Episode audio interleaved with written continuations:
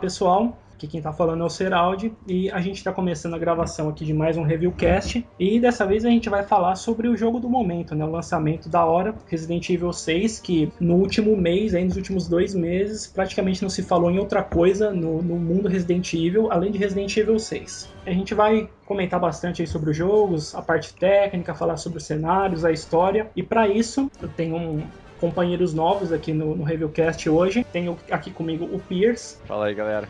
Tenho também o Rick. E aí? E o Just. Olá, galerinha.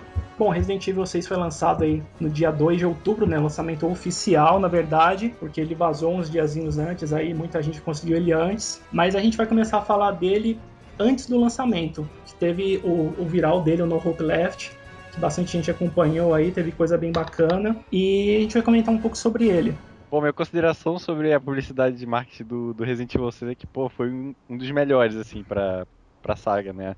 Na verdade, eu não lembro de nenhuma de nenhuma campanha assim tão forte, nenhum Resident Evil, a não ser talvez o 5, né? Que teve um, um viral episódico que contava, se não me engano, os traumas do que o Chris passou. E só que essa foi maciça, tinha é, negócio na internet, site que você visitava é, e descobria um pouquinho da trama cada vez que você entrava. É, tinha os próprios virais em vídeo, em áudio. O pessoal ficou bastante envolvido, né? Tinha até negócio de, de venda falsa no, no eBay, pro pessoal tentar comprar, essas, é, casaco ensanguentado, essas coisas, né? Então acho que foi uma das. Acho que foi a mais forte campanha de, que eu já vi num Resident Evil. Talvez até um jogo da Capcom, pra ser sincero, né? E eu acho que isso criou um hype bem grande em cima do, do, do título que. Bom, Aí é questão de opinião pessoal e depois a gente vai entrar nisso, mas eu acho que talvez não tenha correspondido para tanta gente, né? Eu, eu concordo com, com, com o Pierce aí, foi bem bacana mesmo a, a campanha no Hope Left. Eu só não concordo no ponto que ela foi a mais maciça, assim, a mais legal de toda, de toda a, de todos Resident Evil. Resident Evil. Pra mim, o mais legal é justamente do pior jogo, que foi a do, do Reorg, né? A, a, campanha do Descobrir a Verdade e tudo mais, que foi a que eu achei mais bacana. Mas realmente, assim, a do Resident Evil 6 foi muito legal. Deixou todo mundo, assim, mais pilhado ainda para o lançamento do jogo, né? O, o, objetivo deles, com certeza, foi atingido. Ainda mais porque eles fizeram um negócio bem global, assim. Tipo, tinha coisa mostrando imagem de muro pichado até aqui em São Paulo. Então, foi bem bacana nesse sentido, porque realmente globalizou a coisa como o próprio jogo depois fez, né? O jogo, ele ele deixou de ser um jogo local, né, que se passa numa localidade, para ser um jogo global, e a campanha trouxe isso desde desde muito cedo. É, mas muita gente se sentiu enganada também, né? Porque o jogo não é bem. Como é que se diz? Não é bem a última esperança, né? Porque apesar de ser global, ainda é meio localizado, né? Então aquelas campanhas tipo, ah, vai ter negócio em São Paulo, em Portugal, não sei o que, o pessoal meio que ficou, pô, cadê isso no jogo, sabe? Era uma parada que era pra ser tipo filme, sabe? Ah, tá acontecendo ao redor do mundo. Só que pelo visto não, não, não foi, foi tipo só na ah, China. Mas, e... mas aí também só se fosse tipo um filme, né? Tipo, sei lá, o Extermínio lá. Porque é difícil fazer um jogo se passar em tantas localidades. Se for ver bem, não, é, se for ver bem, ele já passa isso. em uma, uma, uma, quantidade de localidades bem mais diversificada do que o normal, né? Que a gente tem o jogo passando pelos Estados Unidos, pelo leste europeu e pela China. Isso é um marketing mesmo, né? Pra, pra unir os fãs e tal, mas até achei uma marketing bem legal. Pra ah, só, esse lance de se sentir enganado, só dando um pitaquinho aí. A mesma coisa falar então da campanha viral do Resident Evil 5, que mostrava o, o Chris todo traumatizado depois, não conseguiu nem nem dar um fight lá com a mina porque tava traumatizado pelo que aconteceu em Kijujo. Na verdade, não foi bem assim, né? A do, do Operation Arkham City eu achei mais legalzinho, assim, mas a do Resident Evil 6, ela foi bem, assim, aquele vídeo, né, passando por São Paulo, aí todo mundo querendo saber qual que era a avenida de São Paulo que tinha aquilo, se tinha a pichação mesmo, o povo indo lá para ver se tinha ou não, mas era só um efeito do computador, mas eu acho que ficou bem legal, sim, essa campanha aí. A minha preferida foi a de Resident Evil 5. Eu não acompanhei muito o no Hope Left. Mas eu até gostei do que eu vi, assim, vídeo interativo e tudo mais, mas a minha favorita ainda é a de Resident Evil 5. Eu lembro que no review, a gente, no, no, dia que saiu o primeiro trailer de Resident Evil 6, a gente registrou o recorde histórico de visitas do site. Inclusive no fórum, assim, foi um, puta, foi um dos dias do ano que teve mais postagem e tudo mais, então o No Hope Left, antes de anunciar que era do Resident Evil 6, ele criou um, um clima assim muito bacana e despertou realmente a curiosidade de todo mundo para saber o que, que era aquilo e por que, que tinha tanto daquele No Hope Left com o O trocado pelo símbolo de Biohazard espalhado pelo mundo. Aí os meses se passaram, a gente teve foi bombardeado absurdamente por vídeos, por gameplays, por trailers. Puta, acho que foi o Resident Evil que mais teve cenas reveladas durante o, o antes do lançamento oficial. Parecia até que a Mila Jovovich estava no cast desse jogo, né? Porque ela que é famosa aí por ficar dando spoiler do, do, do, do, do filme pelo, nas redes sociais, mas o Resident Evil 6 teve muito isso, assim. Antes do jogo ser lançado, a gente teve muitas cenas, muita coisa dele sendo revelada antes. Pô, mas tá, você lembra de mais alguma coisa do trailer que ficou e tal? Ou da jogabilidade também, nesses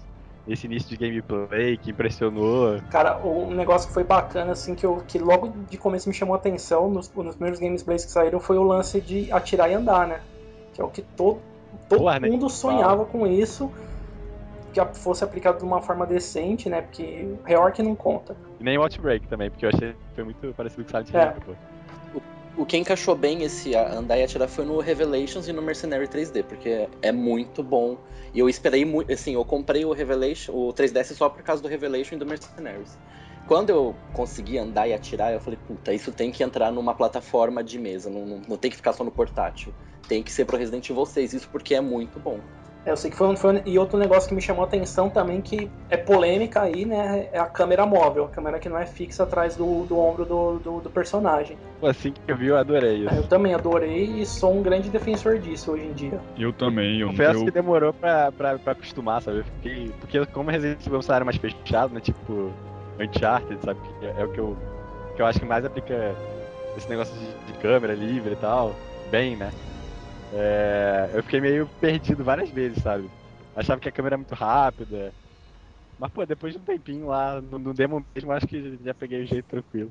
Eu gostei bastante da câmera. Eu não, não tive muito problema com ela, diferente de muita gente que reclama até hoje da câmera. Apesar de que vai sair, né, um, um patch que vai melhorar ela. É, a primeira vez que eu joguei a, a demo, eu tava confiante demais. É, eu tava, eu por algum motivo eu achava que, que ia ser tão fácil quanto Resident Evil 5. E eu tomei uma surra. Mas eu tomei uma surra que eu fui dormir triste. Ah, tu toma eu... até hoje jogando na Cala a boca, mentiroso. Tira o rank S e você não, mouse aí. Eu tava jogando no Profet, tava no Amador, claro que tem que tirar essa. Mentiroso, mentiroso. Ó, oh, desculpa. E eu tomei essa surra a primeira vez porque eu fui confiante demais, achando que era parecido com, com Resident Evil 5. E parei. Fiquei dois dias sem jogar, achei que. que... Eu coloquei a culpa no jogo, achei que, que tinha ficado uma bosta, o um novo gameplay e tudo mais. Aí depois de dois dias, quando eu tava mais calmo, eu fui lá e joguei. Com, fui, com, fui com mais calma, não saí metendo carão, levando tiro. E aí eu gostei muito joguei não tive nenhum problema de, desde então. É, é, é, o lance da câmera é um negócio até que eu, que, eu, que eu escrevi na primeira parte da análise que eu fiz, que aliás a segunda tá, tá para sair. É, que a câmera você leva ali um, dois dias para digerir ela, assim, para aprender a lidar com ela. Mas uma vez que você, tipo, não é cabeça quadrada e aceita a câmera e aprende a lidar com ela, puta, ela é muito útil. Principalmente, acho que no, no cenário do Leon e, do, e, da, e da Ada, que são cenários que tem menos ação, assim, que você tem que ir um pouco mais furtivamente, assim, puta, pra você ver o que tem depois da, da, da curva, depois da esquininha ali do, do da, da, edificação, é sensacional. E, tipo, te ajuda a você se preparar pro que tá logo depois da curva, né? Verdade. Eu tenho que, eu tenho que apontar que com o Jake e com a Sherry também fez uma diferença brutal naquela parte das, das mariposas. Ah, isso é verdade. De alerta. O...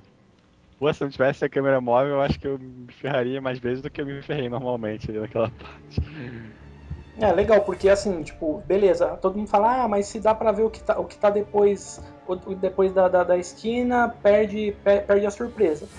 Puta, é porque o jogo ele, ele não foi feito para você ter uma surpresa a cada esquina, ele foi feito para você saber o que tá lá e tentar se preparar de alguma forma, que às vezes nem assim você consegue se preparar direito, principalmente na primeira vez que você jogar ele. Lógico que se você jogar no amador, você não vai ter muita dificuldade, mas se você jogar no normal que seja, você já vai passar alguns perrengues mesmo tendo esse recurso de saber o que tá o que você vai encontrar pela frente. É, eu tinha dito que eu não tinha tido nenhum problema com a câmera. Eu esqueci de uma coisa. O meu único problema com a câmera foi na campanha da Ada, quando eu tive que pegar cover e olhar o que estava em volta. A câmera, nesse caso, ela fica muito focada em cima do personagem. Tu, tu pega cover e tu não vê nada. Você não vê o que está acima, você não vê o que está do lado. É, o único problema, o único defeito da câmera, na minha opinião, é quando você está em cover. Eu acho que não é nem defeito da câmera em si, é mais um cover meio mal feito. É. Esse acho que é a minha pior crítica de Resident Evil ao sistema. É, pode ser também. Eu também não gostei do, do, do comando, né? Pra você pegar cover. Eu prefiro até. Eu vou ser exagerado agora e muita gente vai me odiar por isso, mas eu prefiro até o sistema de cover de Operation Reconcilio. O sistema de cover do Reork não é dos piores, cara.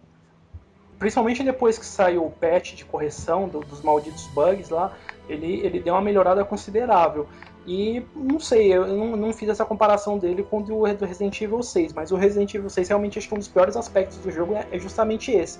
Tanto é, né, que nesses últimos dias aí, a gente teve até o, o, um, dos, um, dos, produtores, um dos criadores do Gears of War pagando de, de palhacinho, né, se oferecendo para Capcom para consertar Resident Evil, né.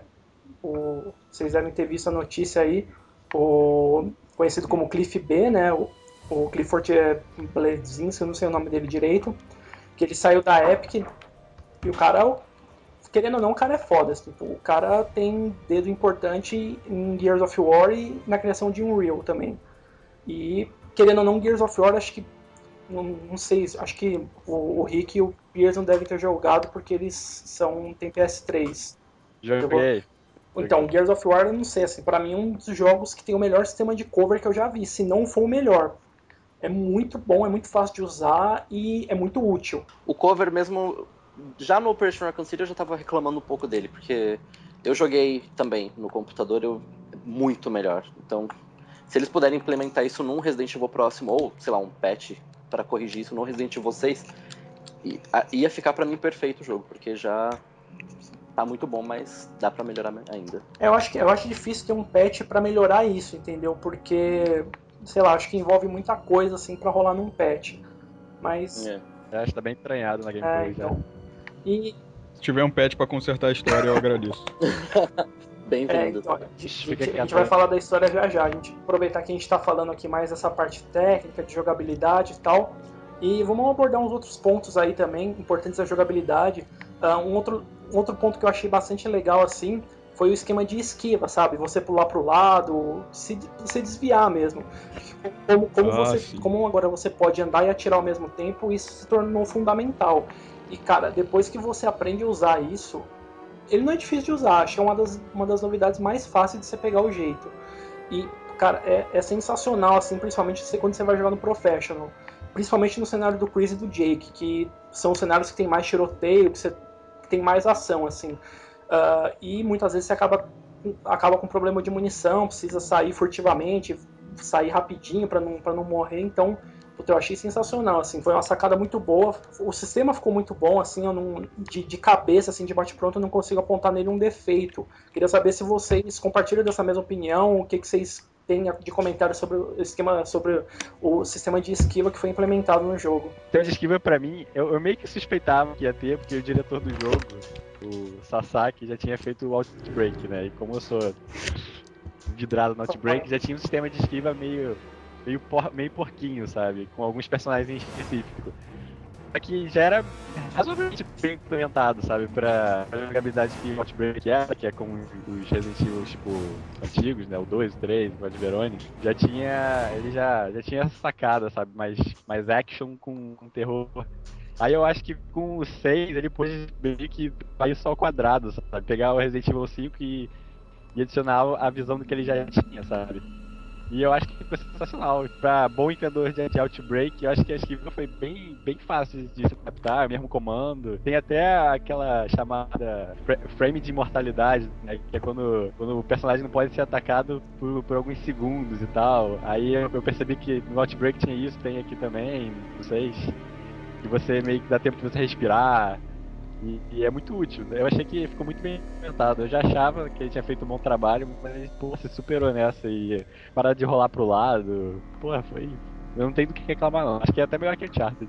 Também tem sistema de esquiva e jogo de ação, né? Eu também não tenho nenhum, nenhuma reclamação em relação ao sistema de esquiva, não. Eu gostei bastante e quem conseguir lutar contra os Tanak sem usar esse sistema tem o meu respeito. Ou é mentiroso. Ou é mentiroso. Também. Também. Esse, é, eu, eu, usei bastante. No, no, cenário do Jake eu usei muito contra o Stanak.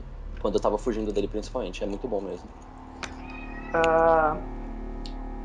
Gato tem uma opinião a, fazer aí. Esse foi o querido Wesker aqui em casa. O cara tem um gato. Todo mundo aqui tem gato, menos eu, é pois é isso é. mesmo?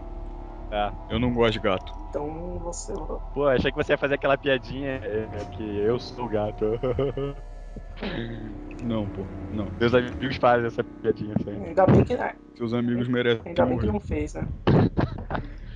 é, porque eu ia ir aqui. Outra, uma, uma coisa que divide muita opinião uh, na jogabilidade do Resident Evil 6 são os Quick Time Events, né, conhecido como QTEs aí. A hora que aparece na, na tela um botão que você, um comando que você tem que fazer rapidamente para escapar de alguma situação, matar algum inimigo, enfim. Eu não lembro exatamente qual foi o primeiro Resident Evil que apareceu isso.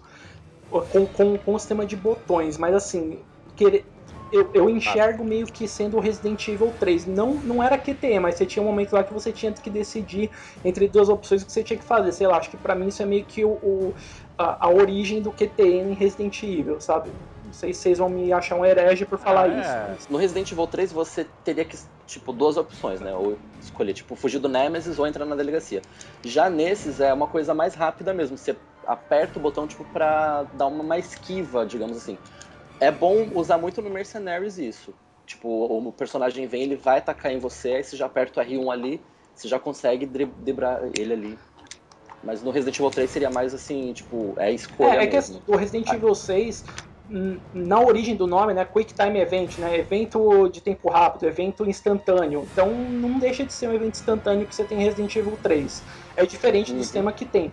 Eu acho, eu acho que foi Resident Evil 4, não foi o primeiro a aparecer isso. Me corrija se eu estiver errado. Foi, foi que, sim.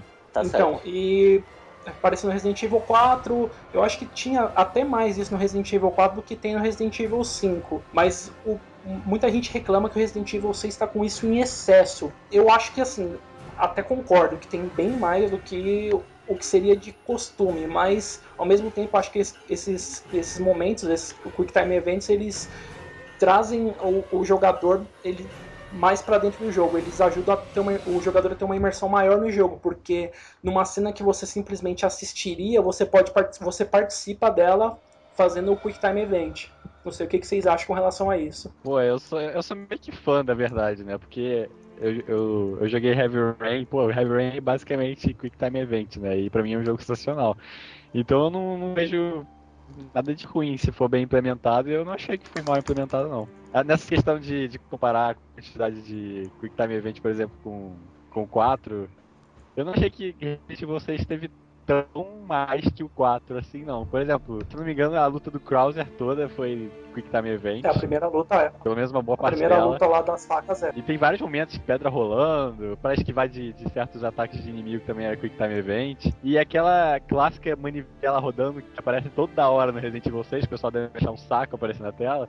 Na verdade, todo jogo já tinha aquilo, só que não mostrava o limite que você tinha que girar a manivela. É. Então, Resident Evil 6 simplesmente tá mostrando pra você o que você tem que fazer ali. Não é uma parada que vem no manual, ah, gira a manivela pra ver se você solta mais rápido. É uma parada que vai, vai o jogo mesmo te indica.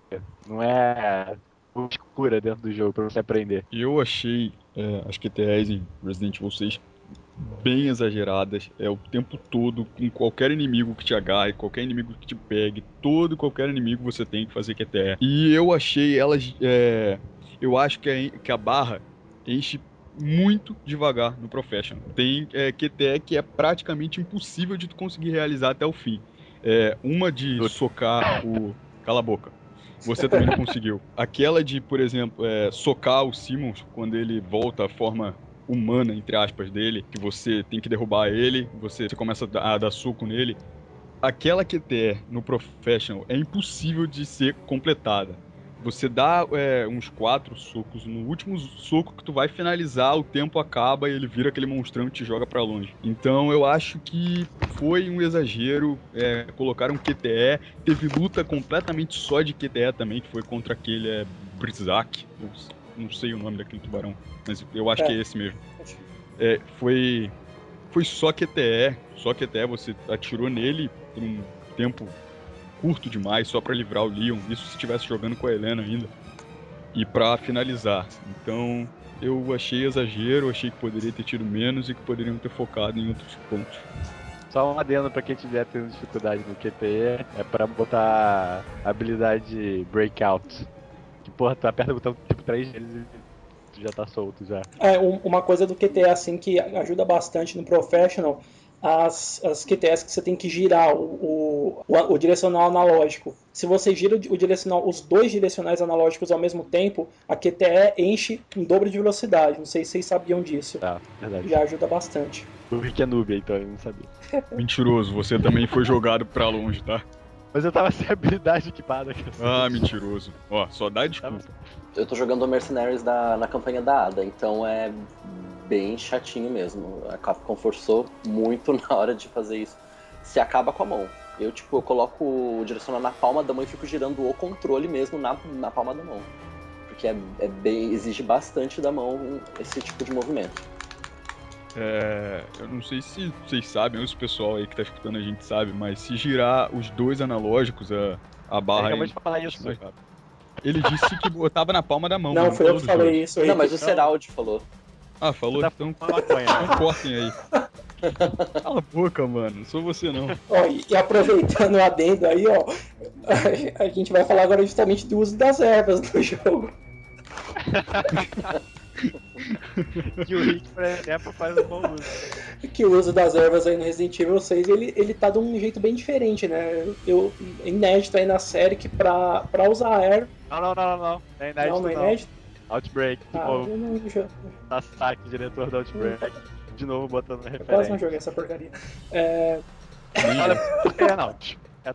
É que vocês não jogaram online, gente. Vocês não entendem o potencial desse jogo. Enfim, você. Tipo Outbreak vai ter Como é que eu vou jogar Outbreak online se em 2002 não existia internet banda larga no Brasil, praticamente? Eu jogava! Ah, é bom, visão. Rica! Aham, tá bom. Tá. Mas enfim, no, no, Resident Evil 6 a gente precisa transformar as ervas em comprimidinhos e equipar ela antes de usar, né? Uh, e, e, daí também vem mais uma vez aquela velha história, né? Combinei duas ervas verdes para liberar espaço no meu inventário. Um minuto depois eu encontro uma erva vermelha. É, é Murphy dando o ar da sua graça em Resident Evil desde 1996. E como não podia deixar de ser diferente também no Resident Evil 6. E aconteceu muito isso aí. Não, não é pouco não. Parece que é de propósito, né? O, o, o, ah. o, o, jogo tá vendo lá que você tá com o inventário cheio, você vai combina as duas ervas vermelhas e fala, ah, combinou as duas ervas verdes. Então na próxima caixa você vai encontrar uma erva vermelha, safado. Enfim, eu achei bom porque na hora de batalhas mais movimentadas, tipo contra os chefes, principalmente contra o maldito chefe do, do cenário do Chris, o Hales lá, o Hal, sei lá como é que fala o nome dele. Cara, se não fosse, se eu tivesse que ficar toda hora tendo que entrar no inventário para usar uma erva quando eu tivesse quase morrendo, eu teria morrido mais do que as 20 vezes que eu morri nele. Você também, se ainda é certo falar erva, você tem que falar pílula agora. Pílula, erva, é, é, é tudo coisa de gente moderna. É, eu achei interessante o que no Resident Evil 5 é aquele você faz a combinação da erva, ela vira um tipo um sprayzinho, é, né? Você bafora. É, aí você aqui pelo menos você tá, você vai Nossa, você a erva ali, você combina igual nos, nos, jogos antigos. Eu achei até legal, mas o, o sistema dela é, é, bem legal também de e rápido para você, tipo, eu tô jogando agora aqui, eu tô matando o Chainsaw com a Ada. E tá bem fácil usar as ervas com ela do que, sei lá, jogar Resident Evil. É, porque agora você só precisa acessar. Você, diferente do Resident Evil 5, é só você acessar um botão, né? Você aperta um botão, você usou. Você não precisa mais equipar ela e usar. Tipo, ele te cortou o caminho aí. Isso é cada vez mais tra trazendo dinâmica pro jogo, deixando o jogo mais dinâmico, mais voltado pra ação. Né? A gente tem agora a, a barra de estamina, né? Que é ela que permite você dar golpes físicos no jogo. Golpe, os golpes físicos, né, o melee, que agora é livre, você não precisa mais atirar na perna do inimigo para deixar ele em setup para para poder ser, aplicar o golpe. Glória a Deus. Nossa, sen Eu também tô sensacional. Pensando Sensacional. Eu passei o, o cenário do Jake praticamente só espancando inimigo, porque até porque o Jake é um estúpido, né, no- no- nos golpes físicos. É, e aí a estamina também, não sei se vocês já perceberam isso, mas se você. Quando você tá baixado, tipo, de costas, andando de costas, a estamina ela recupera bem mais rápido do que quando você tá Ah, em é pé. verdade. Tipo, a esta- Deitar. É, é tipo assim, você tá, se você tá andando, ela recupera na velocidade, se você tá correndo, ela, ela, ela recupera mais lento. Se você joga seu personagem no chão pra ele ficar deitado, ela recupera tipo, duas vezes mais rápido. É, é legal isso também. Mais uma vez eu, digo, é poder dar, os golpes físicos serem livres, puta, é sensacional. Até porque agora a gente tem um, um, dos cenários ele é muito voltado né, para esse, pra esse combate físico, o cenário do Jake e da Sherry. Ele é muito voltado para isso e o Jake é um personagem muito bom nesses golpes. Ah, você não precisa nem upar as habilidades de golpe físico para os golpes dele já serem estúpidos, assim, em comparação com os outros personagens. É verdade. E já aproveitando o gancho para falar do sistema de habilidades, né? Que é, um- é mais uma coisa nova no jogo. A gente no Resident Evil 5 a gente não tinha sistema de habilidades, a gente tinha as armas que você comprava e passava a sua vida inteira para upar elas até o limite. Que eu sinceramente Até hoje eu não upei até acho o um limite. saco isso, acho um- achava um saco. E agora foi substituído pelo sistema de habilidades, que é basicamente a mesma coisa, só que em vez de ficar melhorando as armas, você vai montando os, as suas, os seus setups de habilidade ali. Você pode montar até oito combinações de três habilidades, que é bem legal. E você precisa muito disso quando você vai jogar no Professional. Se você não monta sets de habilidades direitinhos ali para cada situação, você não, você não passa da missão 2 de cada um dos cenários. Por exemplo, pra sair do Quick Time Event, que o Rick tem grande problema.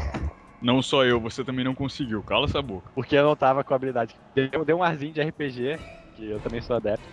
E deu um certo, uma certa customização de personagem, né? Então é, eu achei isso maneiro. Por exemplo, se alguém gosta de usar golpe físico, aí vai e coloca a habilidade de aumentar golpe físico. Se alguém tem problema em, tipo, querer sair da porrada, sabe? Aí leva muito dano, então bota uma parada pra aumentar mais dano. Eu acho que os, as habilidades é, se adaptam bem a qualquer tipo de jogabilidade. Pelo menos eu não senti falta de nenhuma habilidade específica lá. Todas cumpriram minhas vontades lá. É, e é legal isso que nem você falou, você, os personagens eles se adaptam ao estilo de jogo de cada, de cada jogador, né? Se o cara gosta de, de dar porrada, ele monta lá um- um setup com habilidade pra dar mais força pro golpe físico e pra aguentar mais tiros. Se ele gosta de, de atirar, ele pode montar um set com munição infinita de uma arma e poder aumentado pra essa arma. É bem bacana isso. A única coisa que eu não gostei foi você ter que ficar trocando e tudo mais pra ter todas as armas infinitas. Né? Em Resident Evil 5 você botava as suas armas lá e você tinha todas com munição infinita sem precisar ficar trocando habilidade, até porque não tinha, né? É, Mas enfim, isso eu não, eu não gostei. Eu gostava de, de ter todas as minhas armas infinitas sem precisar ficar indo no inventário e trocar. E no caso de Resident Evil 6 você precisa trocar habilidades se você quiser ter mais de três armas infinitas. Então, aproveitando que o Rick falou isso, eu acho que quem joga com todas as armas da infinita é noob. Então eu acho que foi uma boa edição limitar, tipo. Acho que até, até o final da gravação aqui, esses dois vão, vão se amar loucamente na cama. Eu ia falar exatamente isso. Eu estou impressionado. Mas tudo bem. Ah, é, de Resident Evil 5 pra Resident Evil 6, isso eu achei estranho mesmo, das habilidades. Você, tipo, você ter só ah, duas, duas armas infinitas no seu inventário e, e uma você pega uma outra coisa. Mas agora eu já acostumei também, eu nem ligo mais assim pra arma infinita, é mais pra jogar por brincadeira mesmo. Mas no- na campanha normal eu uso a arma normal e eu habilitei algumas umas coisinhas mais fortes pro personagem, como golpe corpo a corpo e arma de fogo também. Ah, vamos, pro- vamos, vamos continuar falando aí dos pontos de jogabilidade, falar um pouquinho da, da AI, né? E pr- primeira, primeira coisa, quem, quem, os mais puristas provavelmente não vão gostar. Não gostaram, aliás, que o, o seu parceiro ele independe de você com relação à munição e à life. Tipo, quando você está jogando com a AI, lógico, não quando você está jogando com outra pessoa ah, em split screen ou pela, pela rede. Mas quando você está jogando, por exemplo, a campanha do Chris com, com a AI de seu parceiro, ah, o seu parceiro não depende de ficar catando munição pelo cenário e de ficar pegando erva para se curar. Ele tem energia e munição infinita. Peraí, quem, quem não gostou disso? Ah, eu, eu vi muita gente reclamando disso. Os, os, Porque assim, tem sempre gente que quer ser purista demais e começou a falar que isso é mentiroso demais, não sei o quê. Pô, eu me amarrei eu nisso. cara, porque porque eu não tenho mais que ficar salvando a mula da Sheva nem, nem dando munição pra ela. Pra mim foi, foi ideal. ter- Acho que se não me engano no Revelations é assim também, que é o parceiro é imortal, não tem lance desse. Just. No, no relação- Revelation. Ó, faz tempo que eu joguei, mas é basicamente a mesma coisa. Tipo, eu não vou depender do, do outro personagem pra fazer alguma coisa. E ele vai sozinho também. Eu não preciso ficar emprestando item pra ele. Mas eu consigo curar ele também. E ele consegue me curar. Mas coisa que não acontece mais em Resident Evil. Não sei, não sei, Sim, não como sei se você precisa Evil habilidade pra ele poder te curar. Você tem a. É, que É que é, que é muito útil, por sinal. E... Mas eu achei legal, porque, puta, sei lá, em- beleza, você tem um parceiro que realmente tá ali pra te ajudar agora. Ele te ajuda. Se você quiser largar ele no meio de 300 zumbis se virando e ir pro, seguir pro objetivo da missão, tranquilo, porque ele vai se virar com aqueles 300 zumbis e você não vai precisar voltar lá atrás pra dar munição e pra curar ele. Porque era isso que acontecia no Resident Evil 5. Você tava numa situação complicada, a Sheva, em vez de te ajudar, ela te atrapalhava, porque aí você tinha que curar ela, você tinha que ficar, ficar salvando ela da morte. E agora você não tem mais isso. Não preciso nem lembrar ninguém da luta do Chris e da Sheva contra Jill e Nossa. Wesker, né? Porque aquilo ali. Ah. Cara, é simplesmente impossível ganhar aquela luta se a Sheva for aí. Ou se o Chris for aí. Se você não tiver. Olha, eu, eu ganhei com ela aí, mas eu Eu também ganhei. 109 mortes pra finalmente Cara, deles. É muito difícil, Cara. porque uma, uma, uma, uma- um chute da Gil já deixava a Sheva em dying. Aí Já. você, você ia lá pra curar a Sheva, vinha o Wesker, ele te dava uma paulada e você ficava em dying também. Aí já ferrava tudo. Você morria de vez quando o outro tá em dentro, tu morre direto. Era, era tenso isso. E agora não temos mais. Por exemplo, ima- imaginem a Sheva daquele jeito numa batalha contra o Stanak. Que maravilha que ia ser. É, em relação à inteligência artificial, eu podem me queimar, mas eu prefiro a de Resident Evil 5. É, eu não gostei da de Resident Evil 6 em relação à ajuda. É, tem monstro cujo ele te pega e a inteligência artificial não te salva. Não te salva de jeito nenhum. Ela pode estar do seu lado, mas ela não vai fazer nada. Ela vai ficar te olhando o monstro te matar. Porque se tu errar que der e tudo mais, tu morre. E ela não te salva. Pega lá, vai te estuprar com aquela coisa da boca dele e o parceiro fica do lado, olhando. Não faz nada, cara. E eu, a Sheva em Resident Evil 5, tu podia estar precisando de ajuda. Ela largava, ela parava o que fosse e ia até você pra te ajudar. Já em Resident Evil 6, não. Se tiver um monstro na frente dele, primeiro ele vai matar o monstro, ele vai matar todos os monstros que estiverem na frente dele, depois ele vai pensar em te ajudar.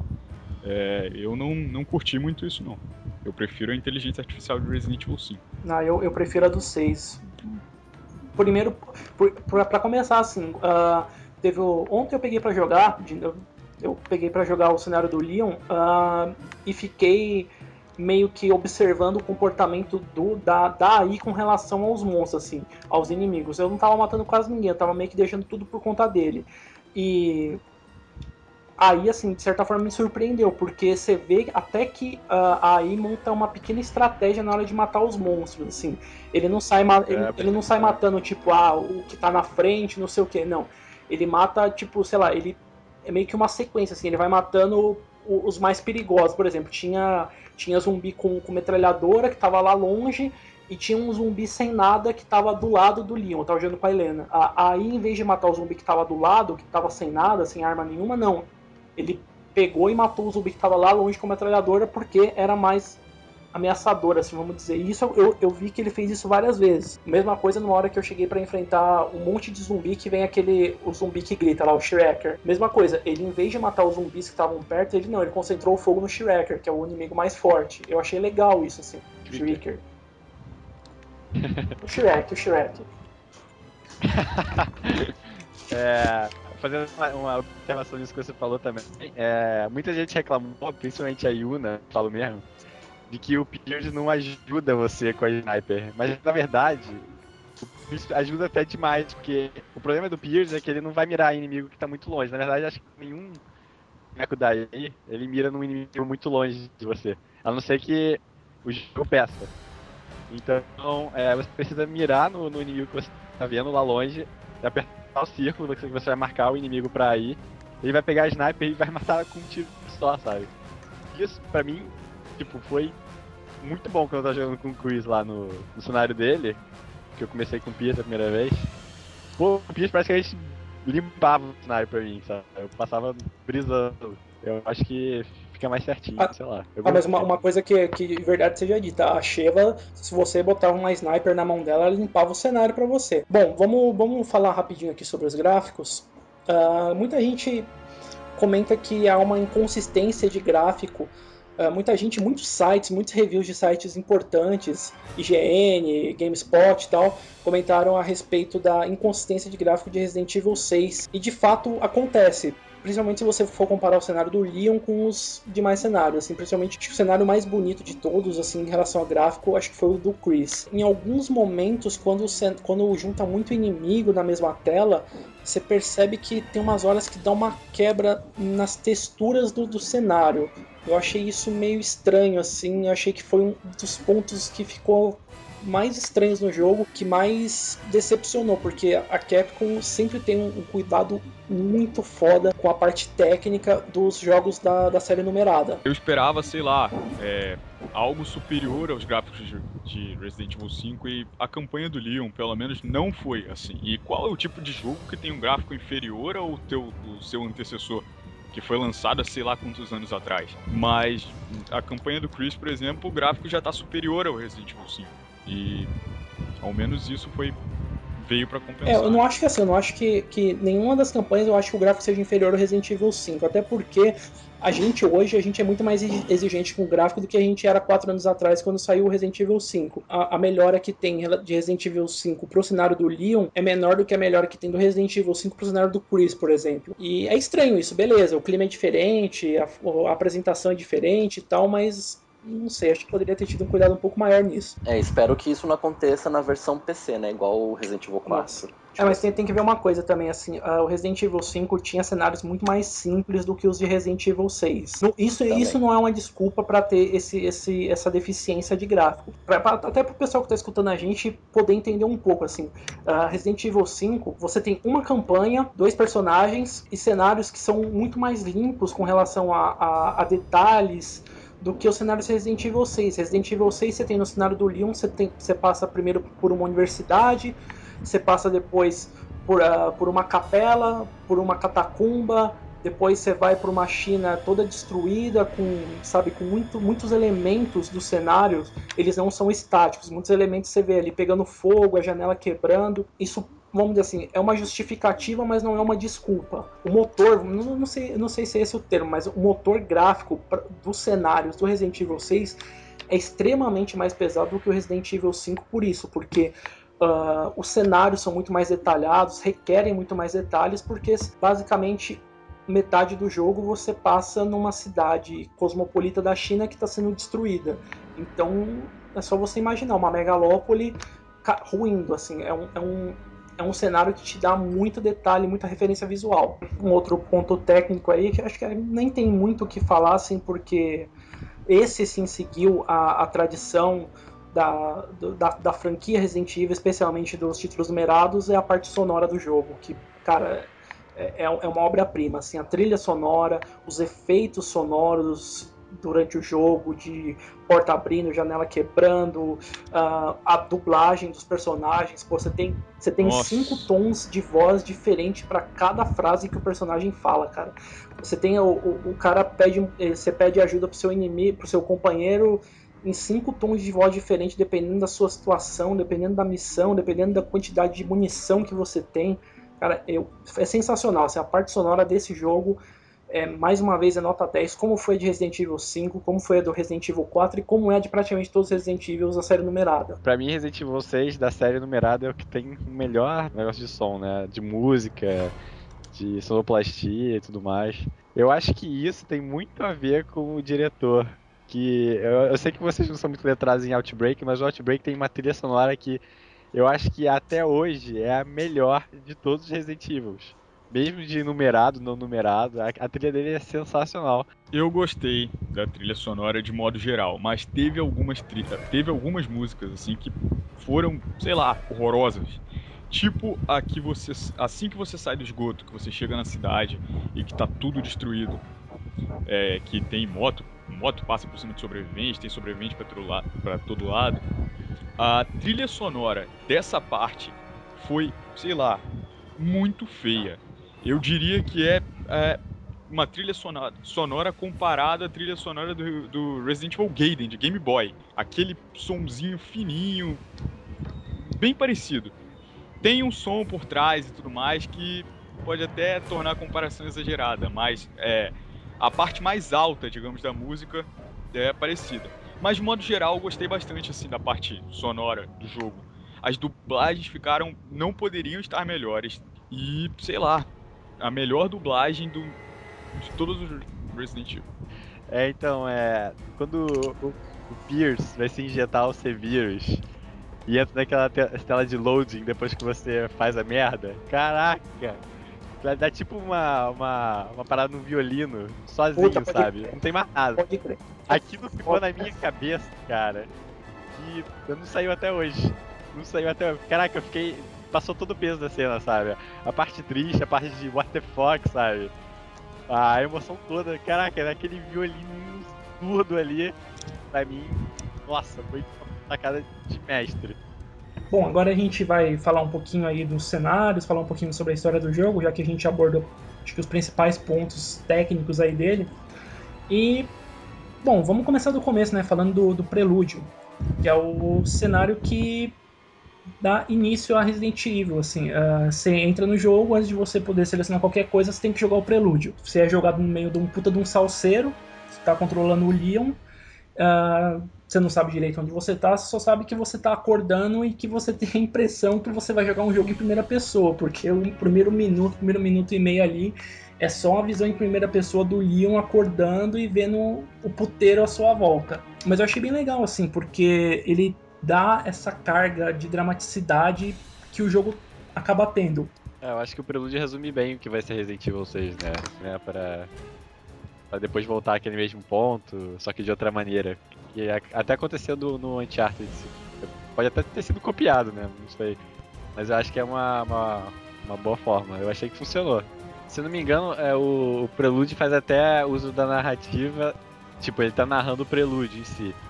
Só que na hora de usar Quick Time Event, ele costuma usar o, o, botão de ação dentro do jogo correspondente ao que o Leon tá fazendo. Tipo, tem uma hora que ele vai erguer a Helena do chão, aí dá tipo um close na mão dos dois, aí para aquilo se concluir, você precisa apertar círculo.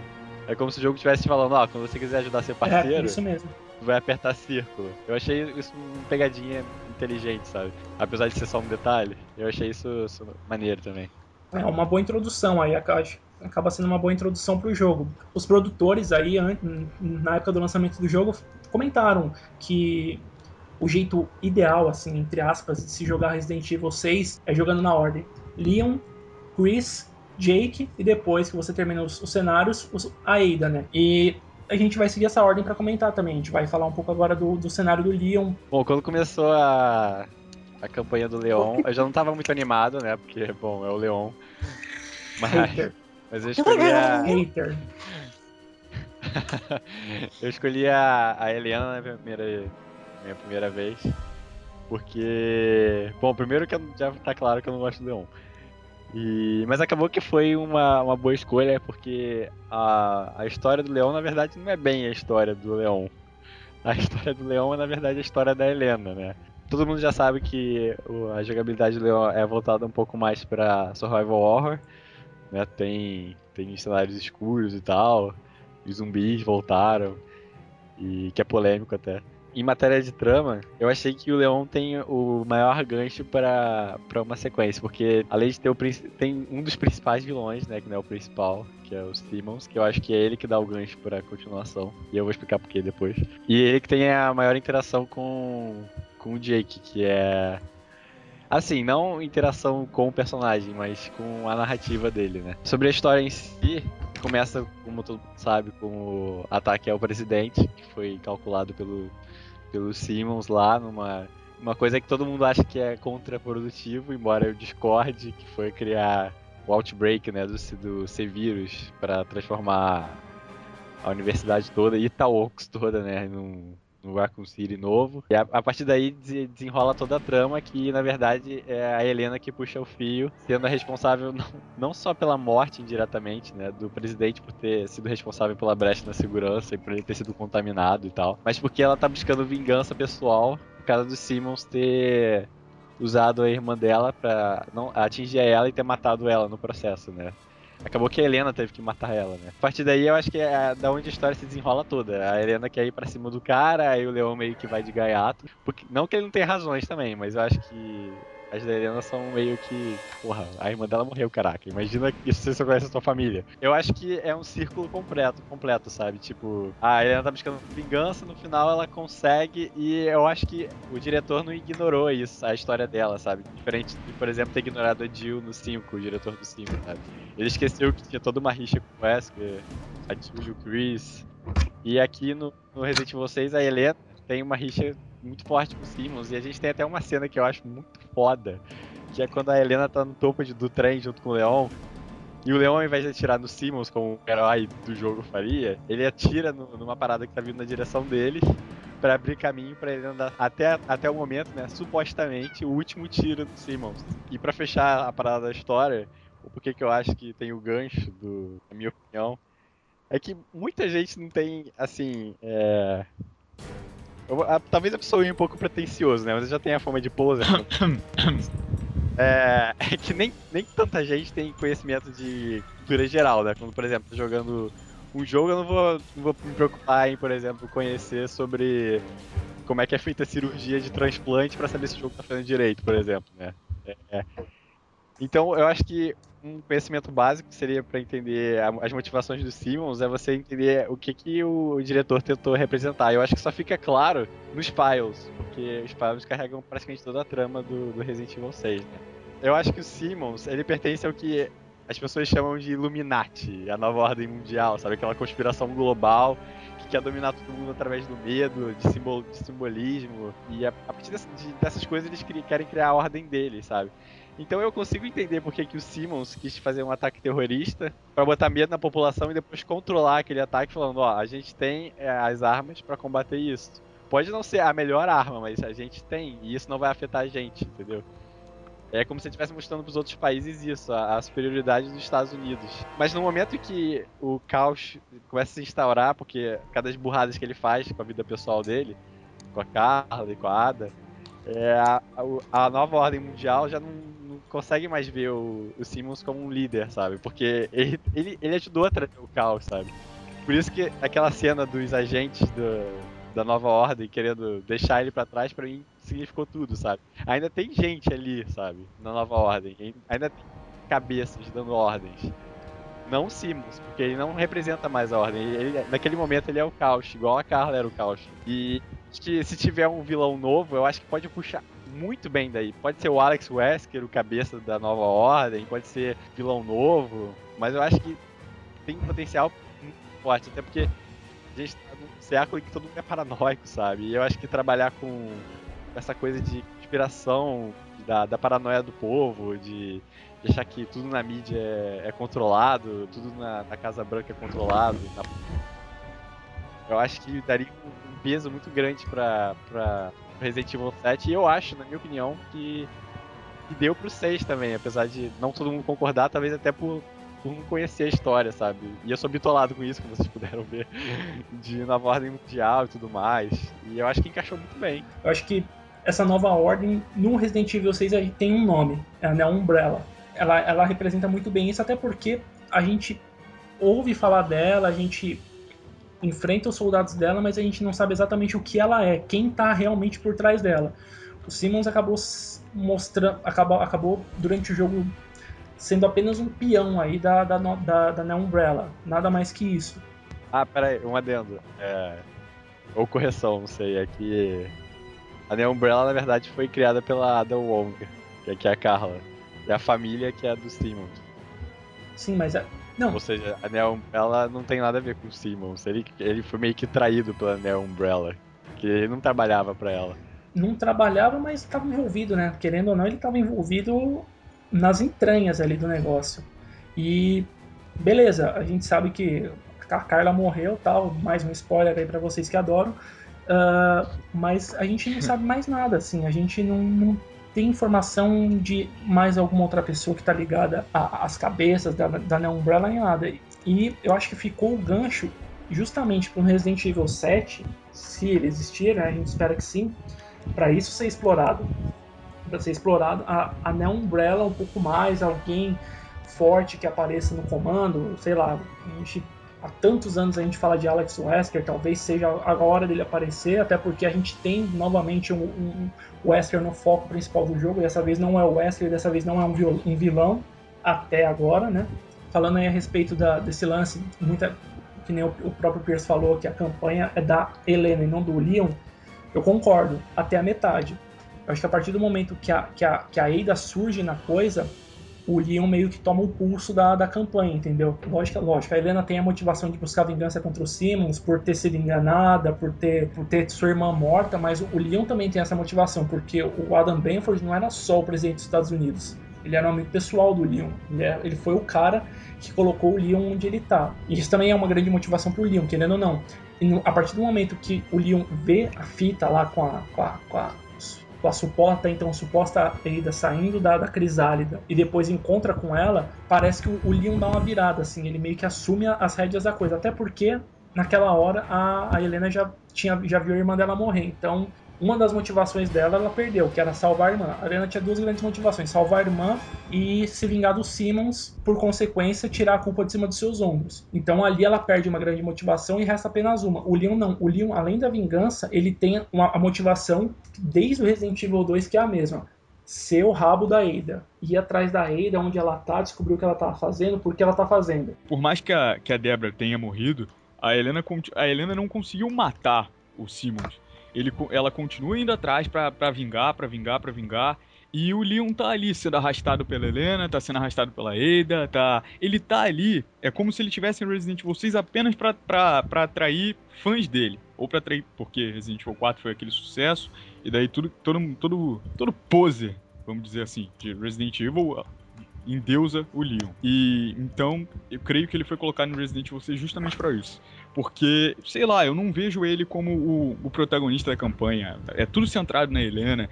E, e quando não é centrado na Helena, na Ada, parece que ele tá ali só pra fazer uma, uma conexão, só pra ter. Só porque. É como se a Ada não fosse se sustentar sozinha. O que eu achei que ela é que sustentou o Leon em Resident Evil 6. Tanto ela quanto a Helena. O Leon para mim foi completamente descartável em Resident Evil 6. Eu achei assim, não só os encontros, como, como tudo muito superficial, assim, a história do jogo do, mostrada no jogo. Eu acho assim, eu acho que a história ela não, ela não pode ser contada completamente através dos files. Antigamente a gente tinha os files mais como um complemento da história e tudo mais. A gente ficava sabendo da história pelo jogo e os files eles só iam, sei lá, tipo, complementando, dando alguns detalhes que faltavam para você compreender. Em Resident Evil 6 acontece, sei lá, justamente o contrário.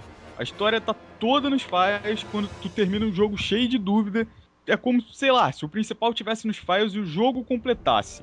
A gente sempre teve o contrário na, na série. Prometia demais e, sei lá, não cumpriu foi superficial. Você tem que ir atrás dos files para você compreender a, a, história e nunca foi 100% assim. Você já conseguia ter uma boa noção da história só jogando o jogo principal. Não sei como discordar. Não, eu, eu até concordo, assim, eu acho que eu, como um todo, Resident Evil 6, ele ele pecou pela grandiosidade não pela grandiosidade da história, ele pecou por ser grande. Ele quis ser grande demais em questão de tamanho, em questão de conteúdo, mas pecou justamente porque uma história grande não, não necessariamente é uma grande história. E acho que acontece muito isso no jogo, assim, falta tem muita coisa que falta explicar, que ficou muito desconexa. Talvez isso também aconteça porque a gente está iniciando no Resident Evil 6 um novo arco da história. A gente teve um arco da história que começou lá atrás, com Resident Evil 5 e Resident Evil 1, aliás, em 1996, que foi ser encerrado em 2008 com Resident Evil 5, a morte do Wesker, e o fim de tudo que era ligado a Umbrella, de todo mundo que era ligado diretamente a Umbrella. No Resident Evil 6 a gente tem o início de um novo arco, a gente tem a, apresentação de novos personagens que tem potencial para serem, a partir de agora, os principais da série. A gente tem a apresentação uh, de uma nova empresa, querendo ou não, a Umbrella ainda está aí, a gente não sabe exatamente o que esperar dela.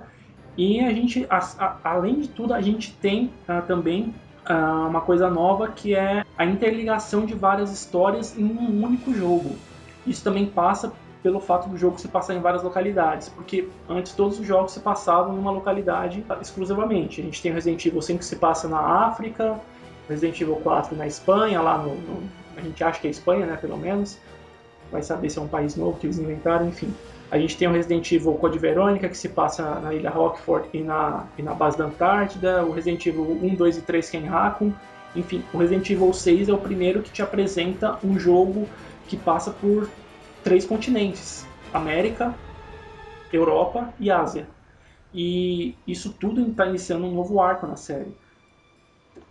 É um arco muito mais grandioso, porque é um arco agora que nos restringe a três personagens dois vilões e duas, três localidades. É uma coisa que muito mais abrangente. Então, não sei, eu acho que eu ainda é, é uma coisa assim, é meio que eu quero acreditar que os pecados cometidos com relação ao enredo de Resident Evil 6 sejam por conta disso. Ficou muita ponta solta, muita coisa em aberto porque a gente está iniciando um novo arco. Muita ponta solta mesmo. Você lê os files, você vê que é muito, muita ponta solta a, a própria Neo Umbrella, eles falam que a, a única pessoa que pode responder é, sobre ela é a Carla. E a Carla já morreu. Então a gente não vai ter mais resposta. Ou a gente vai descobrir que a Neo Umbrella não era exatamente só a Carla, né? Como a gente descobriu a, a, que a Umbrella, né? Tinha, tinha um Oswald Spencer por trás, que tinha uma família Ashford, sabe? Que era muito mais do que só meia dúzia de zumbis que, que vazaram de um laboratório, que, que como é que é? Que surgia num laboratório por causa do vazamento de um vírus. E falando é, em ponta solta, eu ainda acho que vão conseguir abrir um buraco em algo que já deveria ter sido fechado, que é o incidente Raycon City. Ele já aconteceu e a Capcom ela cisma de ficar é, colocando personagem com relação, seja sobrevivente, seja é, envolvido.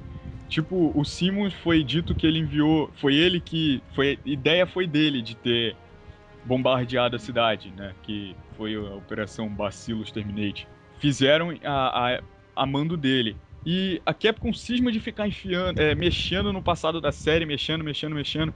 E eu ainda acho que vão acabar abrindo um buraco que depois vai ser complicado de contornar. Já foi o, Fe o Frederick e o Kurt de The Generation, agora o Simmons, e fora o personagem do pessoal que já tinha sobrevivido mesmo. É, e, e tem aquele lance também, né? O, o, o, presidente Adam Benford morreu porque ele ia revelar a verdade sobre o incidente de, de, de Raccoon City. E aí, pois é, mais quem, um... quem, quem, disse que o Leon não vai dar prosseguimento à vontade do presidente, do grande amigo dele, daquele cara que depois que ele saiu de, de Raycon City foi meio que um, sei lá, um grande amigo, sei lá, até um segundo pai para ele. Quem disse que o Leon não vai dar, não vai dar vontade, não vai tornar real a vontade de um moribundo?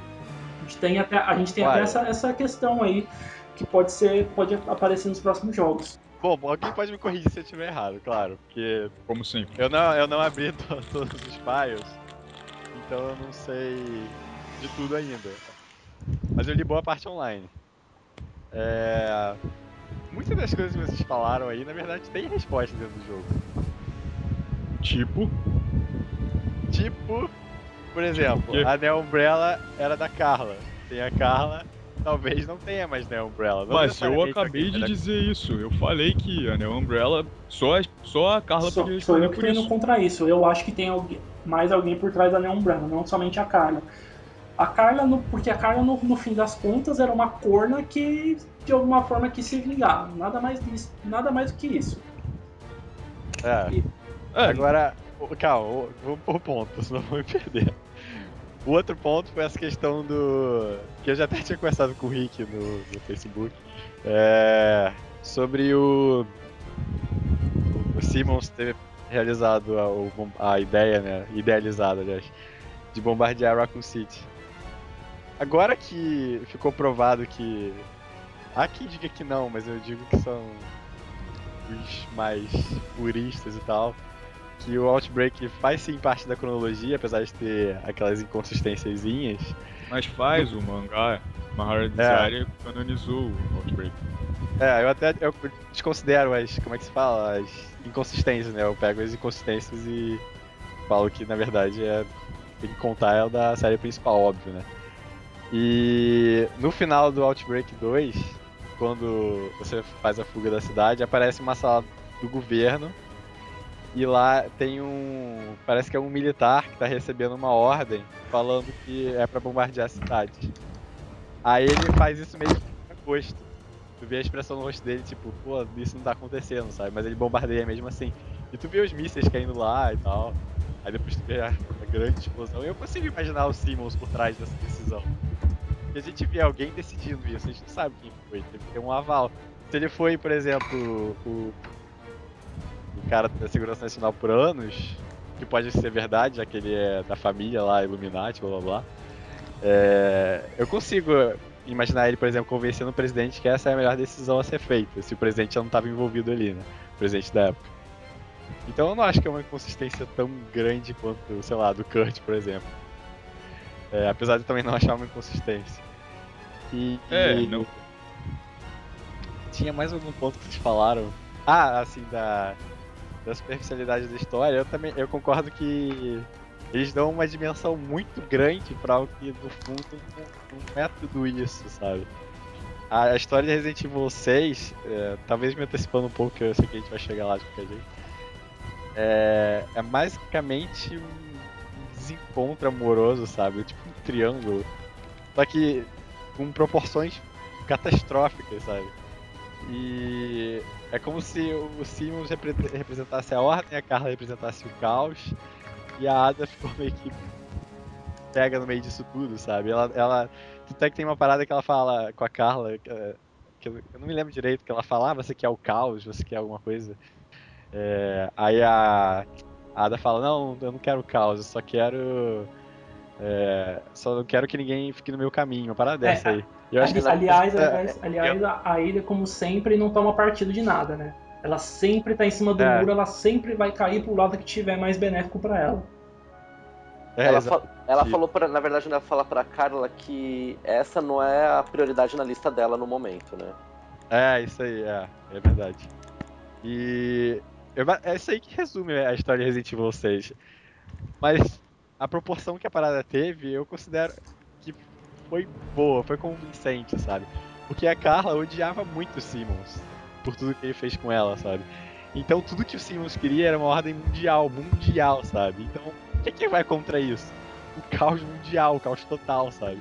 Então, apesar de ser uma história superficial de um romance que não deu certo, na verdade faz sentido ter essas proporções grandes, sabe? Porque personagens vilões são grandiosos, então você espera atitudes grandiosas dele, deles.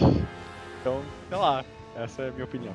Eu acho que vai um pouco além de dessa parada amorosa e tal, justamente porque o, o Simmons foi muito além. Ele destruiu a vida da, da Carla, transformando ela em uma outra pessoa. Ela passou a achar que era a verdadeira Ada e, e tudo mais, só que dentro dela ah, ainda tinha um pouco de, de Carla ali dentro.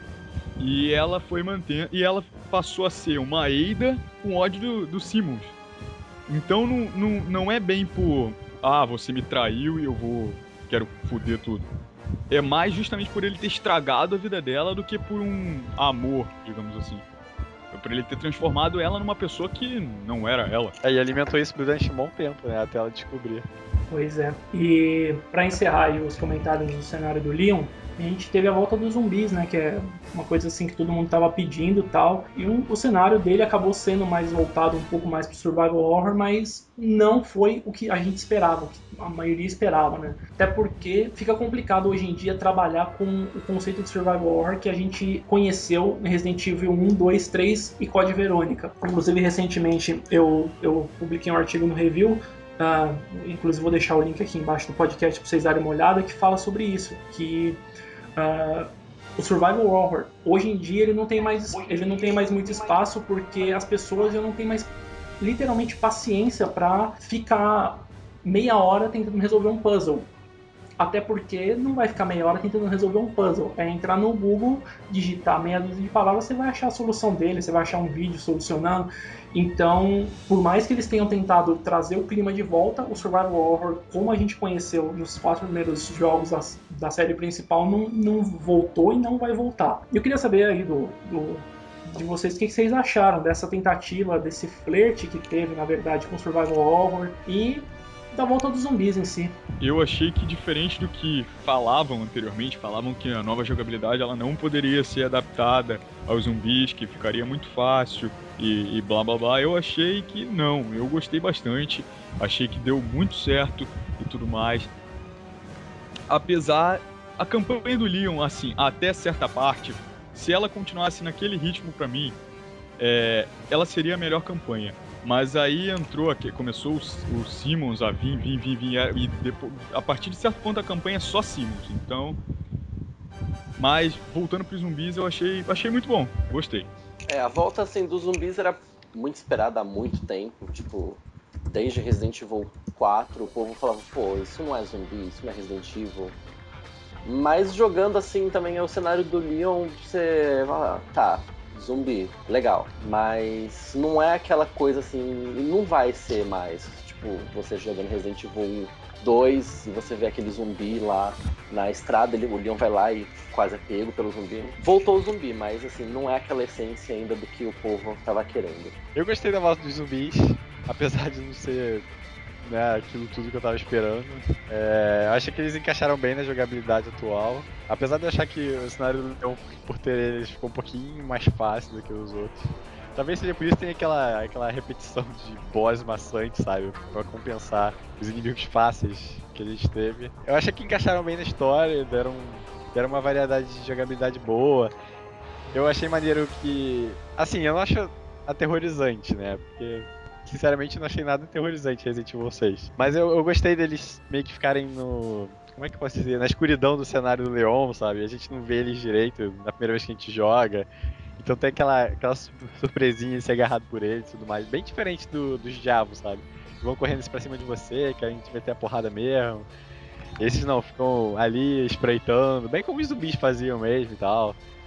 Então eu achei uma edição bem-vinda. Apesar de não ser aquilo, aquele, aquele terror que eu tava esperando e tal. Eu achei que poderia ser só um pouco mais fluido e tudo mais, porque o começo da campanha do Leon, por exemplo, é um terror que, ele, que eles tentam te causar, só que é um terror muito forçado. Tu, não, tu, tu fica entediado ao invés de ficar assustado. Pra mim, pelo menos, não, não foi algo que incomodou esse, esse ponto.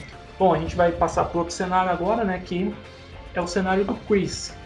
Cenário do Chris ele tem um gameplay basicamente voltado para ação. Ele é o herdeiro por essência do Resident Evil 5, assim, ele é muito semelhante, eu acho pelo menos o, o cenário dele muito semelhante ao Resident Evil 5, uma campanha mais voltada para ação e com uma pitada, não, não uma pitada, uma mão bem cheia do, da, da essência do gameplay do Gears of War, principalmente nos momentos de mais ação, assim, onde você tem, sei lá, 15 javos para matar na mesma tela, assim. Acho que é, esses momentos são muito, assim, chupados de Gears of War. Mas nem por isso eu acho ruim, pelo contrário, porque eu, eu acho o Gears of War um puta de um jogo e acho que funcionou muito bem na campanha dele, porque realmente, assim, a campanha mais cheia de ação, é uma campanha muito bonita, visualmente falando, assim, do começo ao fim, é, ela é espetacular, assim, os gráficos dela são, enchem os olhos realmente diferente da do Leon, como a gente já comentou mais no começo do, do, do cast. Acho, uma, mas assim, o, o mais importante para mim na, na, campanha do Chris é o, a relação dele com o Pierce. O Pierce para mim é o cara que sustenta o Chris do começo ao fim do jogo. Então, o, o Pierce, acho que assim, se não, se não fosse a existência do Pierce, o Chris teria morrido na missão 1 do jogo. A gente sabe aí que o, Chris teve um grande trauma seis meses atrás.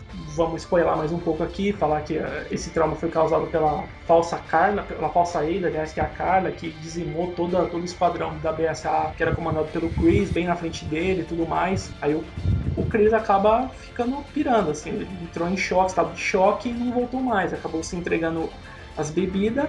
O Pierce vai traz ele de volta para a BSAA tal, mas desde o momento que ele volta, o Chris não é mais o mesmo. Assim, ele não é aquele cara que a gente sabe que tem um puta espírito de liderança, que puta dá a vida pela missão. Ele é um cara que tá só em busca de vingança. E isso tor torna ele fraco durante a missão dele, durante a campanha dele, aliás. E é justamente o Pierce que é esse ponto de equilíbrio. O, ele, o Pierce não deixa o Chris cair em momento algum. Ele segura literalmente a onda do Chris. É um, e, além de tudo, o Pierce é um personagem que tem uma crescente muito grande durante a campanha. Assim. Ele começa como, assim, como um simples parceiro do Chris. No final da primeira missão, você já vê que ele é um cara foda, assim, um cara importante. E quando você termina o jogo, você fala: Puta que pariu, como pode esse cara ter morrido? Pelo menos foi essa a minha reação, assim, porque ele é um personagem com. Você chorou também. Não, não chorei. Não, não cheguei a chorar, não, mas eu, eu fiquei chateado. Muito chateado. Falta de coragem para matar o Chris. Falta de coragem para matar o Chris. Esse ponto que o Rick tocou é muito importante, porque a, a gente tem o Chris morrendo no final da campanha e os produtores em entrevista declararam que, na verdade, quem era para ter morrido era o Chris. Que aí o Chris morreria, que o Chris estava entrando num buraco, num buraco, não caía nesse buraco por causa do Pierce, mas ele acaba morrendo pela ordem das coisas, pela crescente que teve. O Pierce seria. O Pierce, na, na realidade, o Pierce, é um, pra mim, ele é um Chris jovem, assim. Tudo. É, resume perfeitamente. É um Chris de 96. É, Chris de, não, Desde eu, a aparência eu, até a Eu não diria nem o Chris de 96, porque o Chris de 96 era meio nubão. Eu, é, eu diria que era o Chris do Code Verônica, que já era um cara experimentado, um cara que sabia das coisas e que ainda tinha uma, uma índole, uma, uma aura foda, assim, de tipo de, de personagem de, de herói mesmo, assim, mas não aqueles heróis forçados, um, um, herói natural. Que eu acho que no Resident Evil 5, por exemplo, o Chris já é um, um herói um pouco mais forçado. A história do Chris mim foi a melhor, mas não necessariamente porque ela acrescenta mais na, na série em si, mas porque eu sempre senti falta de desenvolvimento de personagem Resident Evil, sabe? É, é, era o oposto Resident Evil e Silent Hill, por exemplo. O que eu gostava em Silent Hill não tinha Resident Evil, que era desenvolvimento psicológico e tudo mais. E o que tinha no, no Resident Evil, que era tipo aquela história mais é, bem trabalhada e tudo mais, mais, mais escancarada, sabe? É, não tinha no Silent Hill, que era uma parada bem mais. Tu tinha que ver afinco e tudo mais, que eu não, não, tinha saco, sabe, na época. Agora parece que o Resident Evil 6 chegou e falou: Porra, Ciro, você joga anos aqui gosta pra cacete do Chris, mas agora eu vou te dar uma razão para você gostar desse personagem. Tipo, Resident Evil 6, com a história do Chris, foi praticamente uma evolução do início ao fim. É, não só do Chris, como do, do Pierce, que acabou que virou meu personagem favorito do, do Resident Evil da série toda. Eu também, assim, talvez algumas pessoas discordem. E talvez faria sentido o Chris morrer ali. Porque ele passa a campanha inteira é, mal consigo mesmo que ele deixou os homens deles morrerem, sabe? e fica buscando vingança e tal. Então faria sentido para mim o Chris sacrificar para salvar um dos homens dele, sabe? A, a, morte do Pierce, a forma como o Pierce morreu, foi aquilo que trouxe o Chris de volta de verdade, assim, que trouxe, vamos dizer, o velho Chris de volta. É, o, sac, é, o, o, sacrifício do Pierce fez o, o Chris voltar a acreditar em, algum, em algo maior do que só uma vingança, entendeu? Fez o, o, o Chris é. voltar a, a acreditar que vale a pena lutar por alguma coisa, que vale a pena seguir na BSA lutando. E, assim, da mesma forma que eu acho que foi decepcionante, porque o Pierce era um, era um personagem com um potencial estúpido de grande para ser desenvolvido daqui para frente, foi um sacrifício para não matar o protagonista principal da série, que tava tava cambaleando, cambaleando, tava dando pinta que ia cair, mas teve esse sacrifício do Pierce que trouxe ele de volta. Né? Exatamente. E aquela cena final eu achei boa também. Porra, ele caminhando na direção da, da porta com a luz e tal. Como se fosse, tipo, a representação final de que se salvou, sabe? Tá indo pra salvação e tudo mais. Achei que, que deu uma boa representada também. Quando o Pierce se sacrifica lá, é, logo na, na engine, né? Quando ele ele solta tipo um raio para matar o House de vez. Mal, House, maldito, maldito chefe, maldito chefe. Não é pior que Ah, é assim, é o, é o chefe mais filho da puta do jogo. No momento que o Pierce solta o raio para destruir o House de vez, ele não aparece lá no laboratório. No, a, tipo, o corpo dele meio que sumiu, a gente só vê o raio saindo, sabe? É, então. E tem uma outra coisa que eu fiquei grilado, que é, pô, o C-Vírus, a, a variante que o Pierce tomou, é a mesma do Simmons e é a mesma da Carla. Que, pô, sobreviveram a coisas bizarras, bizarras. Só morreram por, sei lá, alguma obra Ah, a Carla tipo. não sobreviveu a nada bizarro, não. A Carla sobreviveu a um tiro só. E, o, e o Stanak também. Eu não sei que variante é do Stanak, mas ele sobreviveu a lava, cara. Lava. Lava. É, E Wesker. lava. E eu, tô, eu tô- já tô prevendo que vão começar. Ah, o Stanak sobreviveu à lava, o Wesker sobreviveu também. Não, mas o Wesker, Wesker, gente, pelo amor Não. de Deus, os produtores da Capcom, a galera que trabalha diretamente com Resident Evil já cansou, cansou de dar Isso decla- declaração oficial. Não tô falando de soltar notinha, tweetzinha em rede social, não. Declaração oficial que Albert Wesker está morto. Morto. Inclusive, isso por E- conta de um negócio que a gente comentou aqui, que Resident Evil 5 encerra, encerra, acaba com um arco da história. E a maior representação desse arco sendo encerrado é justamente a morte do Wesker. Então, gente, por favor, Wesker, Albert Wesker não vai voltar. Vamos esperar um- uns, uns filhos outros É, dele, a- além A de gente Jake. tem o, de Wesker já basta o Jake e o Alex que tá sumido há décadas e ninguém sabe pra onde foi. É, então, na, opinião de vocês, Pierce morreu de vez. Então, eu, eu não acho que. Eu não sei, cara. Eu, não- eu não- ainda não tenho uma opinião totalmente formada sobre isso. Apesar, assim, da morte dele ter sido extremamente necessária pra trazer o Chris de volta, ele é um personagem com um potencial muito grande pra ser queimado em um jogo só, entendeu? Então eu tô meio na dúvida, eu ainda tô pesando essas duas coisas. Se foi mais importante ele ter morrido de fato pro Chris voltar a ser o Chris, ou se o fato do, do, do potencial que o Pierce tem é, é muito grande para ele ser queimado num jogo assim logo de cara. Se não me engano, foi o próprio Sasaki que comentou que Pierce, Jake e Sherry são os herdeiros de Resident Evil. Ele comentou isso cerca uns 3, 4 meses antes do lançamento do jogo. Ele comentou exatamente essas palavras: Pierce, Jake e Sherry são os herdeiros de Resident Evil. Então não sei, eu não- eu- com, esse, com esse monte de informação conflitante, esses pensamentos, essas análises, eu não sei, eu não tenho opinião 100% formada sobre isso. Eu acho que isso do, do Pierce, é, herdeiro de Resident Evil e tal, foi pegadinha, porque eu também não acreditava é, que a que aquela Ada de azul, né, é, fosse a Carla, justamente porque no site, cala a boca, porque no site tava a foto da Ada de azul tava na, na parte da, da Ada, tipo Ada Wong.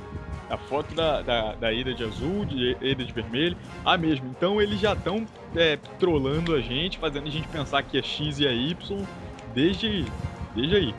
E eu acho que o Pierce ele já era mesmo. Eu não, não acredito que ele vai voltar, não. É, po- até porque é, a morte dele serviu só pro Chris, é, na minha opinião, só pra ele continuar como capitão. Porque ele voltar a ser ele mesmo, até as falas em game dele mudam. Desde a, luta, entre aspas, o Leon. a volta dele como Chris mesmo tem dois momentos assim para mim são os chave além da morte do Pierce outro momento assim que eu acho que ficou muito marcado na campanha foi a hora que o Jake aponta a arma na, na- na direção da cabeça do Chris e o Chris fala atira e como o Jake acabou não matando ele acho que ali é um ponto é um, é um dos pontos de virada do Chris falou então ele não me matou então vou seguir meu caminho acho que ali é um ponto é um, é um dos pontos de virada do Chris falou então ele não me matou então vou seguir meu caminho E muita gente fala, você falou dessa cena agora, muita gente fala mal dessa, Essa cena é né? do caralho, vai se fuder. né? É, né? Eu também não entendo quem fala dessa cena, cara. Eu acho Mano, Essa cena tem uma tensão. Todo mundo sabe que o, que o Jake não vai meter uma bala no meio da cabeça do Chris. Todo mundo sabe disso. Mas a cena tem uma carga emocional fodida, assim. E até é interessante agora que a gente vai co- começar a falar do cenário do Jake. E muita gente fala que, ah, por que, que o Jake do nada começou a, a quis vingar a morte do pai, sendo que ele nem conheceu o pai e ficou sabendo que o Wesker vingança. e ficou cara. sabendo que o Wesker era o pai dele, sei lá, uns meses antes e sabendo que o pai foi um mó, mó filho da puta com a mãe dele. Eu acho que mais do que isso, assim, o, tipo, me adiantando aqui antes de começar a falar de gameplay, da história em si, acho que o, o Jake acaba, acaba pegando essa carga por conta do Wesker, porque o Jake passou seis meses em lá no laboratório, né, sendo estudado tudo mais. E ele mesmo fala que ouviu algumas coisas sobre o pai dele. Acho que nesse tempo, nesse meio tempo que ele ficou no laboratório sofrendo experimento e tal, ele começou a entender um pouquinho do que era o pai dele. O pai dele era um filho da puta, todo mundo sabe, o maior vilão que já teve Resident Evil, mas a herança que ele carrega do pai dele, o sangue que ele carrega do pai dele, ele passou a entender que aquilo era uma coisa tão importante, tão vital para o futuro da, da raça humana, que a evolução que o personagem teve do primeiro capítulo, que ele começa como um mercen- mercenário vagabundo que faz, que dá até a bunda por dinheiro, e termina como um cara que quer literalmente ajudar. Então é porque ele passou a entender a importância do, do sangue do Wesker que corre nas veias dele e que aquilo era uma forma dele reparar um pouco do que o mundo sofreu por conta das atitudes do pai dele. E também foi a única coisa boa que, ele, que restou do pai dele. Então, querendo ou não, essa herança de sangue acaba criando um laço forte entre eles. A herança, por conta do sangue especial, acaba criando um laço forte. Tipo, se teve uma coisa boa que o Wesker fez, foi o Jake. O, Jake começa a tomar consciência que, beleza, meu pai é um filho da puta tal, mas o sangue dele que corre em mim é o sangue que vai salvar a, humanidade da infecção do C-Vírus. Então, não é bem por aí. Chris meio que tirou. O Chris e a Sheva, né? Meio que tiraram do, do Jake a oportunidade de sentir qualquer coisa pelo pai, sabe? Não só odiar, amar, sei lá, sabe? Qualquer sentimento. Ele nunca vai poder conhecer o pai porque o Chris matou. Então, eu acho que é justificável isso, sabe? Você ficar meio tenso com um cara que matou seu pai. É, cara, eu acho sabe? que assim, meu, beleza, você, você tem lá 20 anos de idade, você não conhece seu pai, seu pai abandonou sua mãe, o caramba, mas, cara, você é colocado frente a frente com um cara que matou seu pai, mesmo que você tenha escutado falar que seu pai era um filho da puta, cara, você vai, você vai sentir um, uma vontade de se vingar porque é, é, natural do ser humano isso. Ele tem uma atitude totalmente humana naquela hora, que é apontar uma arma pra um cara que matou o pai dele. O pai dele podia ser o mais filho da puta do mundo, mas era o pai dele, independente de qualquer coisa. Literalmente, né? Porque ele tentou É. destruir o mundo.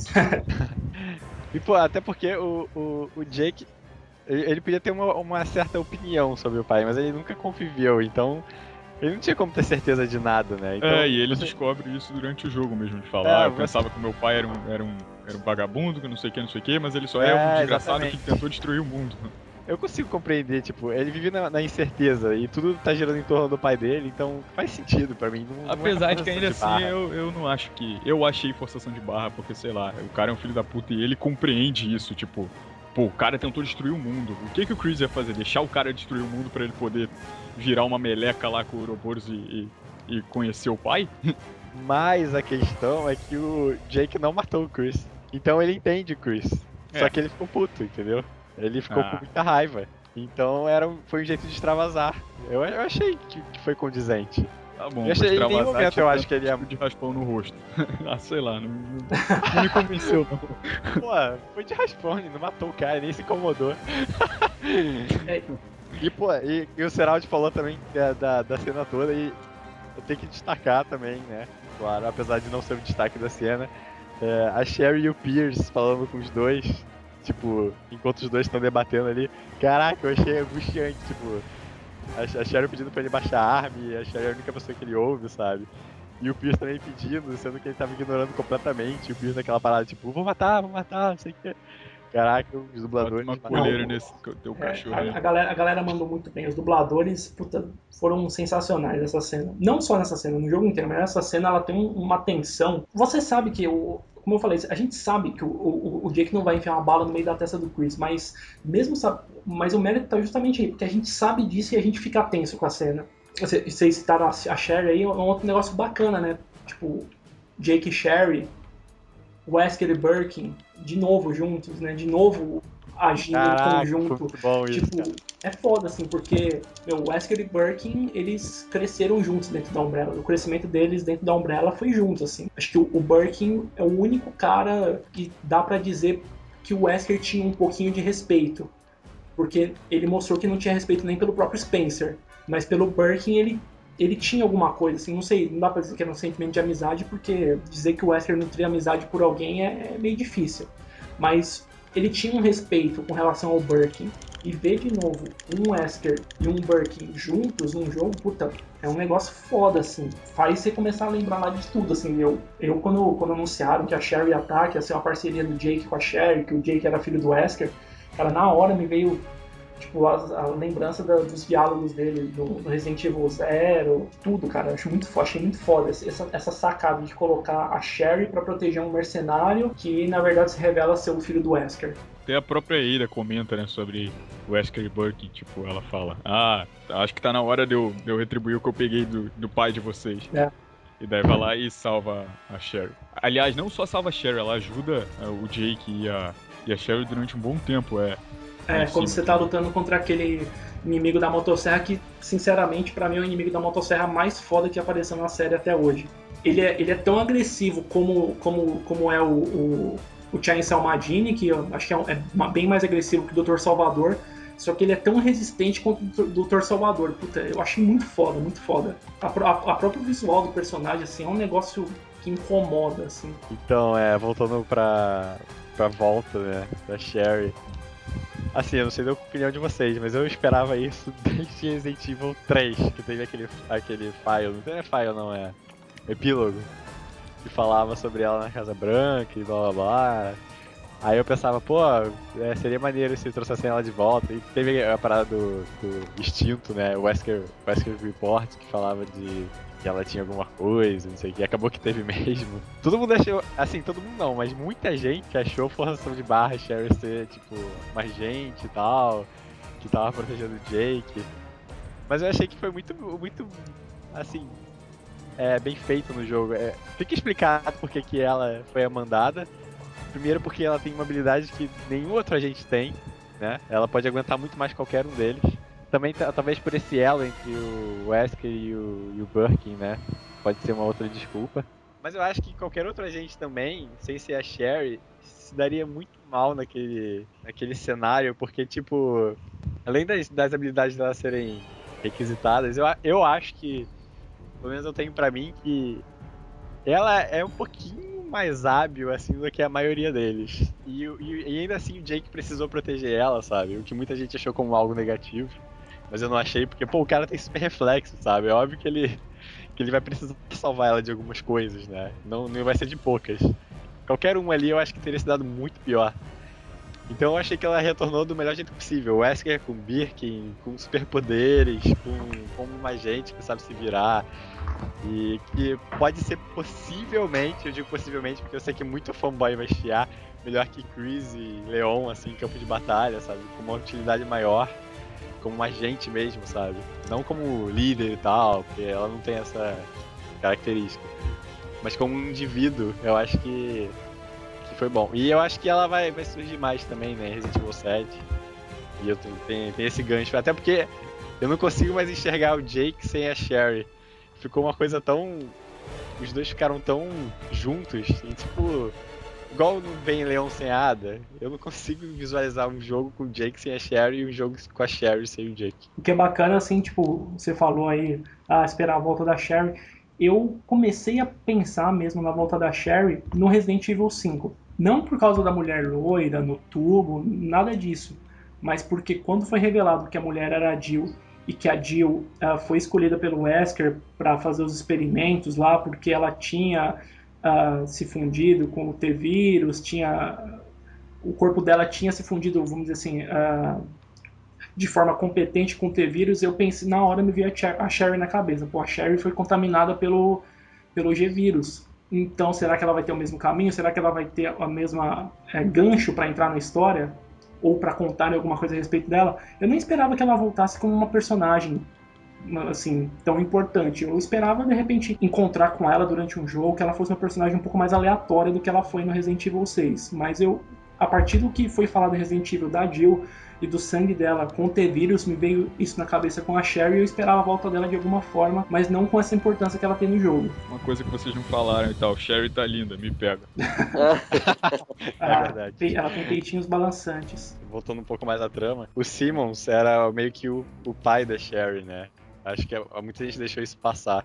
Porque no jogo em si não, não é não é um fato muito importante, apesar de ser para ela, visivelmente, né? Que ela se dirige a ele como uma pessoa que já, já é mais íntima e tal. Ela, ela pergunta diretamente para ele se, se o Leon tá, tá, falando a verdade. E eu acho que a Sherry é um elemento engraçado pro Simmons, porque ela não me deixa odiar o Simmons totalmente, apesar dele, dele ter se aproveitado dela, né? Ele, ele cuidava dela como um pai mesmo. Pelo menos é o que os Fires deixou entender, né? Ele era aquela figura paterna que deu para ela o que que podia ser dado de bom, né? De, compartilhou a guarda, entre aspas, né? Com a Claire, com o Leon, deixou eles visitarem exaustivamente ela e tudo mais. Então eu não consigo imaginar ele como aquele vilão 100%. Até porque ele fez muita burrada pessoal, né? Então não tem como ser aquele vilão pra se levar a sério. E o G-Vírus dela, que o Simmons e a Carla se usaram, foi, é inclusive a chave do jogo, né? Que é por causa dele que.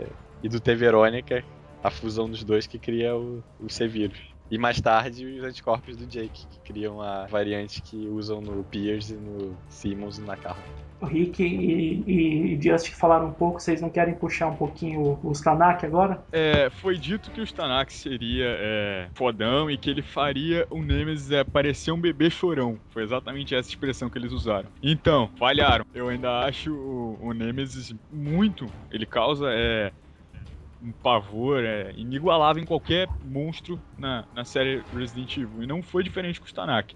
O Stanak, assim, ele até te causa um certo desespero é, mas é um desespero diferente do, do que o Nemesis causava, causava. Porque, como era é, é, Resident Evil antigo, você, se você morresse pro Nemesis, por exemplo, você tinha que voltar lá da. sei lá da onde, da onde você tivesse salvado. E o Nemesis já tinha um design mais assustador que o Stanak e tudo mais. E nesse não. O Stanak ele pode te detonar com um golpe só, como, como aconteceu do Pierce morrer 20 vezes lá pros insetinhos, né, Pierce? É. Que você morreu. Não, você morreu. Aí é, tá ele mata com um golpe só, então. Só que não tem. Ele não causa o mesmo impacto porque tu vai voltar dali do. do da mesma. Da mesma parte, não tem mais aquele impacto. E eu, até hoje, sei lá, eu duvido que, que vão conseguir fazer um, um monstro. Tentaram com o Stanak, mas um monstro que seja tão assustador ou que cause tanto pavor no, de pessoas quanto o Nemesis. O Stanak, pra mim, na demo, eu joguei, eu, tipo, pavorei. Falei, porra, vai ser o fodão. Mas aí quando eu joguei a campanha normal, eu falei, ah, é isso? Tipo, compararam muito o Nemesis mesmo com ele, então eu fui com aquela expectativa de, porra, vai me ferrar o jogo inteiro, não vou conseguir fazer, vai me perturbar ali, mas não. Tipo, você só corre dele, você consegue até matar ele no mano a mano, mas. Igual você falou, Nemesis te matava, você voltava tipo, no começo do jogo, porque não tinha escolha. Mas o Stanak tá. Assim, morreu na lava, ficou então. Não precisa de outro Stanak, porque não fez diferença. Assim. Não foi aquele medo que eu esperava, mas também não, não vou assim, desacatar tanto ele. Eu acho que o, essa comparação do Stanak com o Nemesis eu acho que é até injusta, assim, porque, mais uma vez, não querendo puxar sardinha para o artigo que eu escrevi, passa muito por um, um negócio que eu abordei que é assim. Uh, a galera hoje que está jogando videogame hoje, que não é que nem a gente que é um pouco mais velho, que joga videogame há 10, 15 anos, a galera hoje começou a jogar acostumado com, sei lá, tipo Call of Duty, que você morreu, você volta 3 minutos, vai, da, da fase que você tava e passa por aquilo de novo numa boa. Resident Evil antigo não, você morria se você não tivesse salvo, se seu save tivesse sido muito atrás, estava ferrado, você ia ter que jogar mais uma hora, 40 minutos para chegar onde você tava. Se acontece isso num jogo de hoje em dia, se você tem que voltar meia hora, 40 minutos lá atrás por ter morrido por um bicho como o Sanak, meu, a, a, somente a molecada de hoje em dia larga de mão o jogo. Vai jogar um jogo que ela vai conseguir zerar, conseguir troféu, conquista mais fácil do que, do que aquele que fez ele voltar 40, 50 minutos lá atrás na, naquela fase por causa da morte, entendeu? Então, por isso já eu acho injusta a comparação do Stanak com o Nemesis. O Nemesis era muito assustador, o visual dele era, era tremendo, assim, tipo, muito assustador e ele tinha uma grande vantagem em relação ao Stanak. O Nemesis você encontrava ele em corredores extremamente estreitos, o Stanak nem sempre isso acontece. Pô, ele, a, a, batalha final contra ele é extremamente épica, cara. A batalha ah, minha a batalha final... Apesar de eu controlar mais a Sherry do que o Jake nessa luta, porque, porra, acabo sempre escolhendo ela. Eu acho que a tensão toda é muito foda. Tu tocou num ponto Cara, eu né? acho a batalha muito, muito foda, assim. Tipo, principalmente a parte que, depois da primeira fase da luta, que você, que você tá sem arma, que você cai. Que você tá controlando, quando você tá controlando o Jake, é claro. Que você cai com o Jake frente a frente com o Stanak sem arma nenhuma, batalha só no hand to hand. Cara, é sensacional essa batalha. Uma das batalhas mais fodas assim, que, que tem né, na franquia nos últimos tempos. E eu também. E, e podem imitar com a pedra, mas eu gosto daquela parte do da batalha QTE também no final no elevador. Ah, tá. É legal eu também. Acho, eu acho emocionante também, é pô. É tenso aquilo lá. Bom, sobra agora pra gente comentar a campanha da Eida. A campanha da Eida tem um diferencial, né? Que você joga sozinho, você não tem um parceiro, seja ele inteligência artificial, seja ele um amiguinho que tá jogando do seu lado ou do outro lado do mundo. Acho que por, só por esse fato a campanha da Ada é de longe a mais tensa, assim. É a que te dá mais medo, é a que você toma mais susto. Eu acho que é a que, as, que, que traz um pouquinho mais de terror, justamente por você não ter essa ajuda que muitas vezes é, é, é bem necessária assim nas outras campanhas. E a campanha da Ada tem um, lógico, para combinar com a, com a própria Ada, um lance muito legal de espionagem, assim, de stealth, de você tentar passar despercebido por alguns lugares. Ela tem até aquela musiquinha de James Bond, É. né? Tipo, Tipo, um negócio meio parecido, assim, que você não. Justamente, ela ela é uma espiã, então nada mais justo do que você ter que se infiltrar nos lugares chamando ah, menos atenção possível. Pra mim, assim, eu não sei a opinião do- dos outros que estão aqui no Reviewcast, mas pra mim, a campanha da Ada e a campanha do Jake carregam a essência do Resident Evil 6 no, no que se refere à história. Ah, pra mim, são certeza. as duas campanhas mais importantes com relação à história, porque a campanha da Ada te faz entender 90% das coisas que acontecem ligadas ao Simmons e a Carla Radamés, que são os dois vilões centrais principais do jogo. E a campanha do Jake é importante só pelo fato de que o Jake carrega a cura para toda essa bagunça. E sem contar que carrega tem toda essa carga que a gente comentou de Burke e o Wesker juntos, da história dos dois, de tudo que é revelado. eu ainda não zerei toda. Bom, pelo que eu peguei até onde eu joguei, teve uma coisa assim, eu vou, eu vou reclamar rapidinho da jogabilidade antes de voltar pra história. É aquela porcaria de gancho da Ada. Que toda hora que eu tô correndo num lugar, a câmera vira pra cima. Como se eu fosse obrigado a saber ou que vai mudar a câmera. Aí eu fico nem. Sei lá, uma galinha tonta, sei lá, correndo. Deveria ser como Uncharted, né? Que tu tem que pressionar o botão pra câmera virar. É, exatamente. Seria, Agora seria Resident Evil 6 obriga você a olhar. Foda-se É, se você tá cara, atirando é. em alguém. Exatamente. Aí eu fico meio perdido. Mas, mas eu consegui acostumar, beleza. Aí voltando mais pro clima, é, eu gostei de ser uma campanha offline, offline em termos, né? Porque tu pode jogar com mais três, né? Mais dois, aliás, dependendo da, da jogar. E eu achei que ela traz um pouco da essência dos antigos que prometeram, né? Falando que ia ter mais puzzles e tal, apesar dos puzzles mais me irritarem do que me alegrarem. O- os puzzles dela, assim, principalmente o- os primeiros ali, eles realmente são puzzles mesmo, não é só um negócio, ah, aperte um botão e empurra essa porra pra aquele canto. Você tem, tipo, que solucionar ali um quebra-cabeça e tal. Ah, é, a questão de ter duas hadas. É, assim, eu spoilei muito cedo isso, né? Até porque eu, eu confiei piamente naquele camarada português que liberou a famosa lista de personagens, blá blá blá. E. Mas eu joguei do início ao fim com, com um amigo que não, não tinha a menor noção da história, sabe? Ele não viu nada além do primeiro trailer. E eu gostei. E eu achei maneiro que ele, ele acreditou que a Ada realmente era vilã, sabe? Ele, ele se perguntava por que, que ela tava fazendo aquilo, ele me perguntava. Eu falava, cara, tem a campanha dela, vai explicar tudo direitinho, Cara. não sei o quê.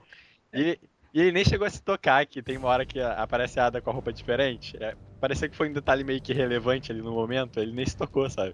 Então eu acho que foi um. Se, se ninguém for spoilado pra trama, eu acho que foi uma jogada bem feita sim, Cara, sinceramente. mas eu vou te dizer uma coisa. Teve um usuário do fórum, eu não vou falar quem é, que veio, veio sei lá, uns, umas duas semanas depois que lançou Resident Evil 6, acho que foi mais ou menos a época todo mundo chegou aí na campanha da Ada, ou chegou no final das outras, ele veio me perguntar por que, que a Ada tava fazendo aquilo. E, tipo, ele é um usuário rel- relativamente ativo no fórum.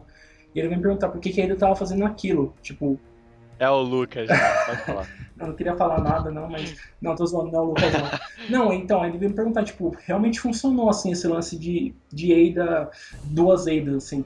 Eu, logo que eu vi a Ada de azul, até, junto com, com o Piers aí, foi por isso que eu passei, da- um dos motivos pelo qual eu passei a acreditar na Carla Radamés como clone, entre aspas, da Ada, foi porque eu vi a Ada de roupa azul. Aí foi até umas que eu comentei, falei, opa, a Ada de azul, cara, tipo, cor de roupa é um dos negócios que mais dão identidade pra personagem, seja de filme ou de principalmente de videogame, porque ah, em videogame os personagens não são, não tem tanto tanta forma de construir a identidade de um personagem como no cinema, mas em videogame eles usam muito isso, é, é representatividade. A Ida é vermelho, a Ida é vermelho desde o primeiro filme, desde o primeiro jogo, perdão, foi vermelho no segundo. E por que, que ela tava de azul agora? Alguma, tinha alguma coisa errada aí. Então, desde que eu vi a, a, a tal Ida de azul, eu sabia que não era. Sabe? Até porque o azul é, é análogo do vermelho, né? É o oposto do vermelho. Então eu sabia que era, É era poderia ser, tinha tudo para ser a tal Carla Radamés. E Pô, é. Só fazendo uma adendo nisso aí, sem contar que, tipo. Eu me lembro, não sei se eu falei com você antes de falar com a Yuna. Mas gente doente que nem eu, você e a Yuna, que fica, tipo, indo frame a frame por trailer, a gente conseguiu até chegar na conclusão de que a roupa azul se repetia com a roupa vermelha em certos cenários. Não sei se lembro, lembra lembro disso. sim. E não fazia sentido ela trocar, tipo, no meio do caos da China, vou trocar de É, vestido. Não, um- e, e na campanha do Chris mesmo. Tem uma hora que você tá correndo atrás da Carla, né, da Ida de Azul, aí você vê de relance assim a Ida passando, a Ida de Azul passando, aí você atravessa uma porta, aí você vê pela janela uma Ida de vermelho. Tipo, é, é muito bizarro É, isso. exatamente. Eu falei, caralho, como o Chris e o Pierce idiota também não perceberam um bagulho desse. Até porque os caras são soldados. Eu acho que foi o calor do momento. não, sei lá, os caras são soldados treinados, né? Por favor. Mas enfim, eu, eu, eu gostei da história da Ada, eu achei que, que foi bem relevante. Eu achei que foi- acho que foi o primeiro jogo que realmente incorporou ela de uma forma que eu achei boa, assim, sabe? O 4 é maneirinho e tal, eu também gosto do Separate Ways, mas eu acho que o 6 é que realmente mostrou que ela tem um potencial de história muito bom. Não só agora, mas, mas pra frente também, sabe? Porque ela tem muita ligação com esse submundo do, do pessoal mesmo envolvido, né? Da família, da né, Umbrella, da própria Umbrella, da organização, que eu não, eu não tenho certeza se é parte da família, pode ser que seja, né? É, então eu acho que ela ainda tem muita coisa pra É, mostrar. e, e va- e vamos falar a verdade, né? Ela deu a volta em todo mundo.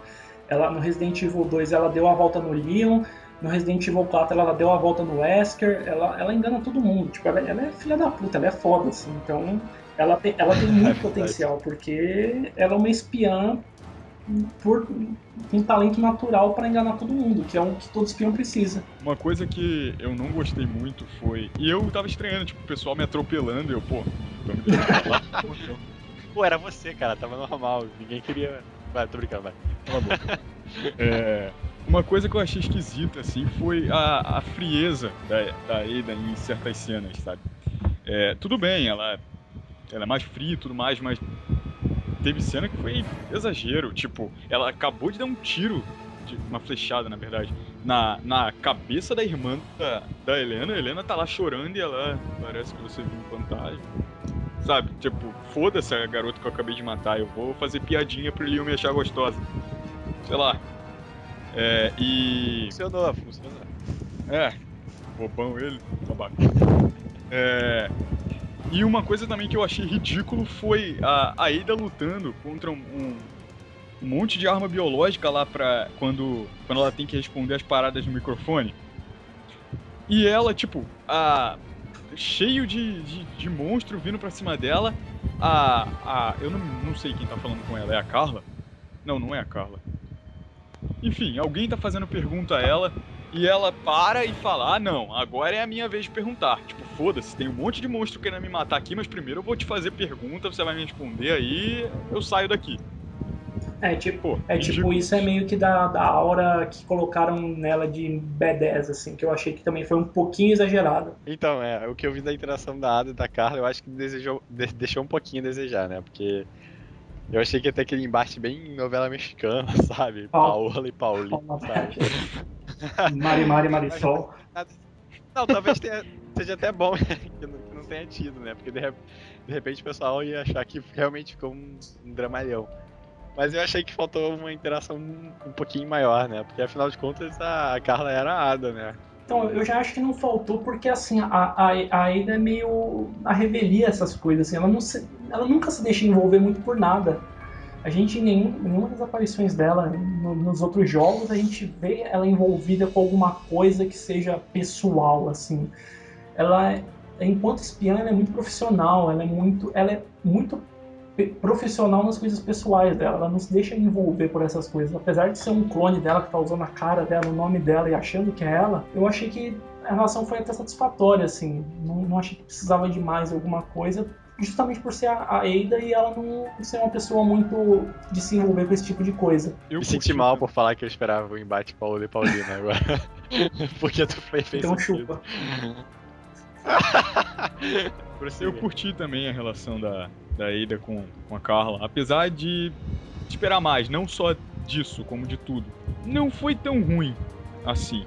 É, eu curti também a boss fight contra Carla, o monstro que ela vira, o diálogo antes disso acontecer e tudo mais, que, que a Ada se aproxima bem lentamente e tal, e vem falando que ela, ela veio buscando o caos e isso destruiu ela, e que se ela tivesse buscado é, vingança somente contra o Simmons, a própria Ada teria ajudado ela. E aí a, a Carla acorda, espumando pela boca, se transformando debochando dela, falando você me ajudar e tudo mais. E desde então ela vira um monstrão, né? Se funde com um navio.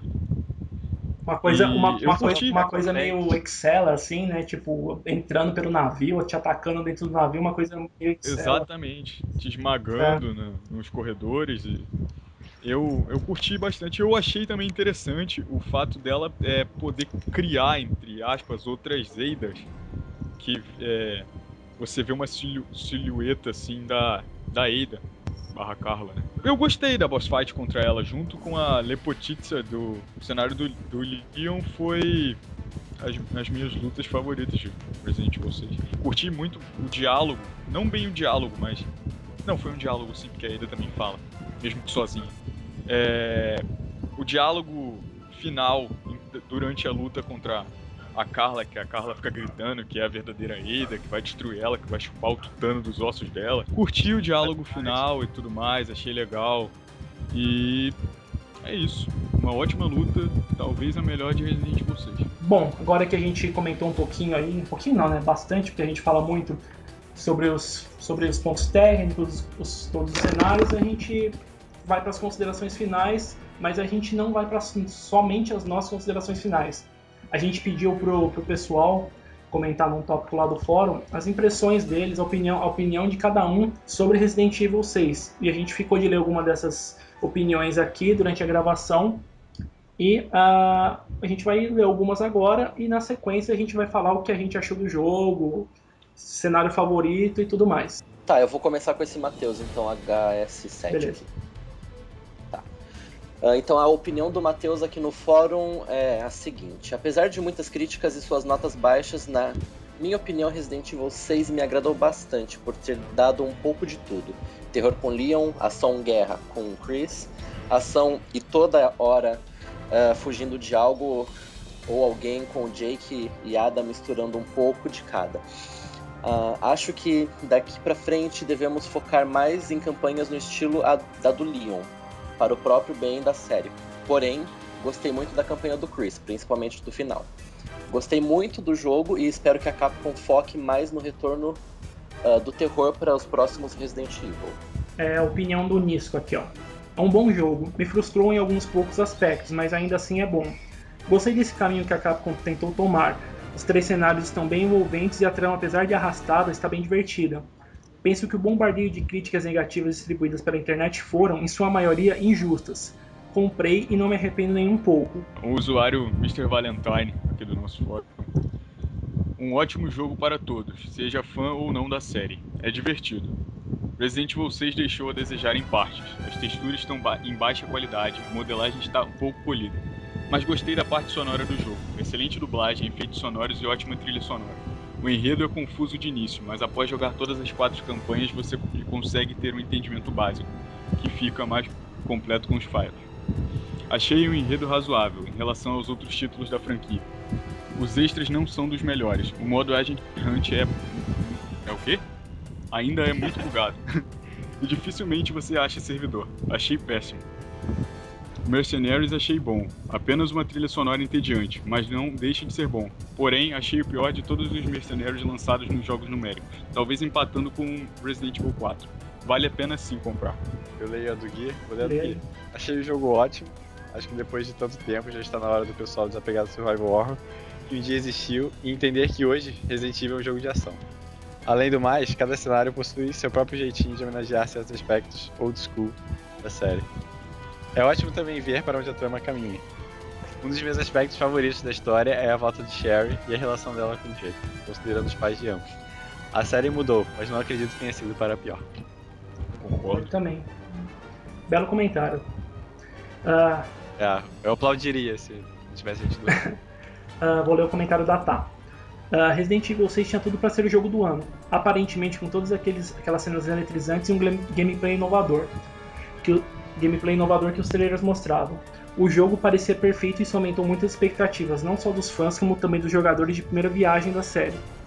Porém, o que eu vi foi um, um jogo um pouco focado na trama. Eram poucos acontecimentos relevantes para um maior período de tempo. A história era para impressionar, surpreender, mas isso não foi o que aconteceu. As quatro campanhas faziam um jogo grande e parecia com que tivesse o maior número de reviravoltas, mas não teve. É uma pena que quantidade não é sinônimo de qualidade. Também concordo. A gente, a, a gente comentou bom. isso, inclusive, que focaram muito no, no, tamanho. Um, grande, um jogo grande não necessariamente é um grande jogo. Eu vou ler agora o da Yuna, a nossa eterna conselheira aqui. Uh, Resident Evil 6 é um ótimo jogo e só. Divertido, mas vazio. A história, que sempre pareceu ter sido trabalhada com cuidado pela Capcom, parece ter ficado de lado enquanto se tratava uh, se tentava trazer a jogabilidade a um outro nível. A gente tinha tudo para ter uma grande história, densa e várias informações em files, mas tivemos três ou quatro histórias que pouco se completam. Acho que a única que realmente me prendeu foi a do Chris, por ele ter ido uh, de escória a herói. E cadê o gostinho de survival horror que prometeram? Ah, é, eu concordei com tudo. Eu não, não concordo com praticamente nada do que ela falou.